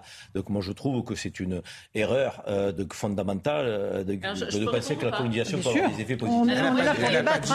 Je n'ai pas dit qu'elle l'a dit. Je dis que tu peux penser. Je n'ai pas dit que tu as dit. C'est différent dis que euh, la réalité n'est pas telle qu'on l'a décrit. Et je vais te donner un exemple extrêmement précis. Euh, Emmanuel Macron a parlé de crimes contre l'humanité. On sait très bien que la médecine, euh, et notamment la médecine militaire, qui a permis d'éradiquer un certain nombre de maladies, il y a même des, des grands médecins qui ont œuvré en Algérie, qui ont donné aujourd'hui leur nom à des hôpitaux militaires, a permis à, la démographie algérienne d'être florissante et, l'Algérie en est fière à juste titre et d'être ce qu'elle est. Moi, je ne connais pas de crime contre l'humanité qui ait permis à, la démographie d'avoir une croissance exponentielle. Donc rien que ce bienfait-là, on pourrait être tous d'accord. Alors, nous enfermons Karim pas sur la position du président de la République sur le crime contre l'humanité. On peut considérer que la colonisation, c'est pas le régime le plus humaniste qui soit. Alors, il y avait quand même de la torture. Euh, il y avait quand même de la torture, par exemple. Donc et la torture, non mais attends, non mais alors attends. Bah, il y avait quand même de la torture. Et, le sourire kabyle qui a été fait sur tous les pieds noirs euh, qu'on a retrouvé avec leur partie dans la Ah non mais de part et d'autre, non mais d'accord. Moi, moi encore une fois, la mémoire hémiplégique, c'est quelque non, Non non, je suis d'accord. Non mais j'étais d'accord pour l'essentiel avec ce que ce que vous avez dit. Donc euh, franchement, j'étais j'étais franchement d'accord. Et justement, j'allais revenir. Donc on va pas redire deux fois les mêmes choses, mais sur ce qu'avait dit euh, Emmanuel Macron pendant sa, sa première campagne sur le crime contre l'humanité. Je pense que quand même en termes de repentance, quand on atteint le stade du crime contre l'humanité, qui est le crime euh, suprême de l'ordonnancement juridique, qui est un crime imprescriptible et passible de euh, la perpétuité euh, incompressible, bon, bah, on, est quand même allé assez loin. Moi, j'espère que cette visite va fonctionner. Je sais que les diplomates euh, travaillent à pied d'œuvre depuis des mois sur cette, sur cette visite. donc, vous savez qu'il y a maintenant l'économie le, dépend aussi pour le, pour le commerce extérieur et, ce genre de sujet du Quai d'Orsay. Donc, j'espère que c'est une, visite qui va fonctionner et que et, voilà, il faut qu'on soutienne aussi notre gouvernement dans ce genre de choses. On va, juste écouter Robert Ménard, puis je vous passe la parole, Joseph Escaron, il dit c'est une visite très importante, mais pas à n'importe quel prix. On écoute le maire de Béziers. Il est nécessaire, si on doit obtenir par exemple que, les autorités algériennes acceptent de, euh, de, recevoir leurs ressortissants qui sont condamnés en, France, si sur ce dossier-là, ce voyage permet d'avancer, c'est une bonne chose.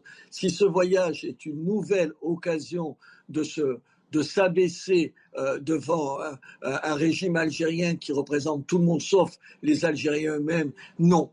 Oui, si c'est pour parler d'égal à égal. Non, si c'est pour s'abaisser devant le gouvernement algérien.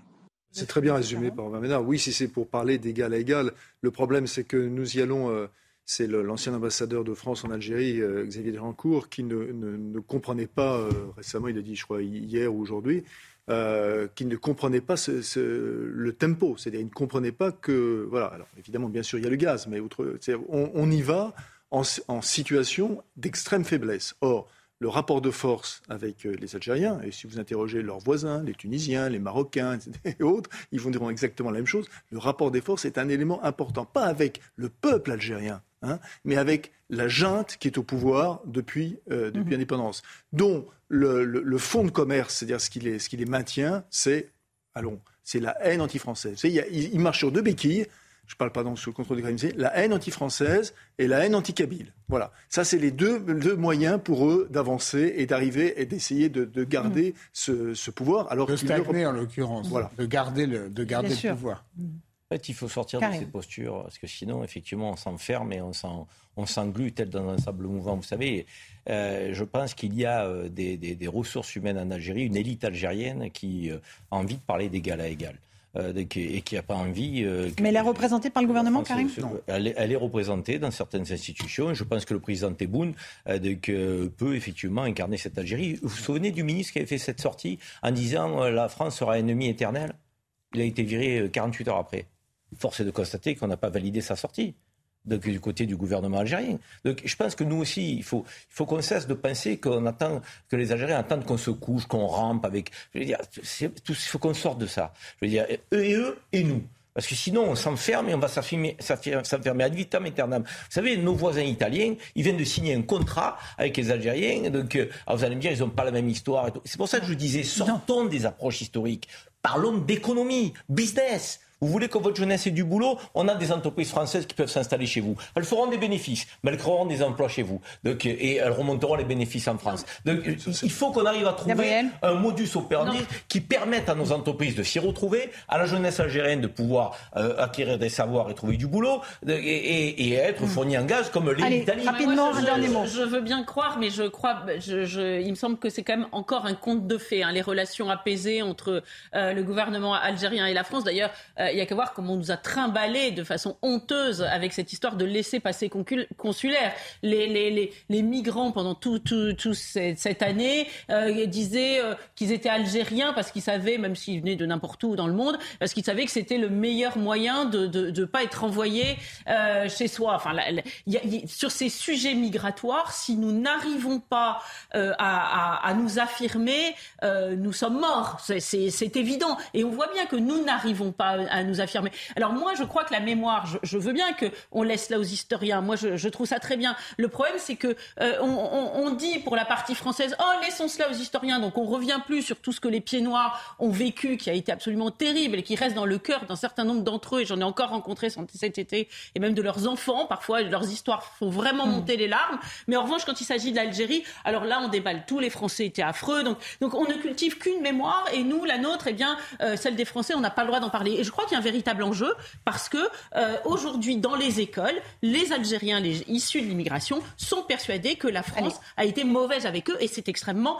euh, mortifiant. un dernier mot. Pas été un régime vertueux, il y a des indigènes. quand, on parle, quand on parle de quand on parle de l'économie, moi je, je serais ravi qu'il y ait plein d'accords économiques. Hmm. Mais la dernière fois, pardon, qu'Emmanuel Macron s'est rendu en Algérie, je le redis, sur les 11 accords qui ont été signés, il n'y en a qu'un qui a été honoré. Voilà, c'est tout. Allez, affaire à suivre. On suivra demain ce, voyage d'Emmanuel Macron en Algérie. Merci. Karim Zerebi, Charles Consigny, Joseph Massescaron et Gabriel Cluzel. Punchline, c'est terminé pour ce soir. Dans un instant, c'est Nelly Denac et ses invités pour Face à l'info. J'aurai le plaisir de vous retrouver demain à 8h15 pour l'interview de la matinale et à 17h, bien sûr, pour Punchline. Bonne soirée sur notre antenne.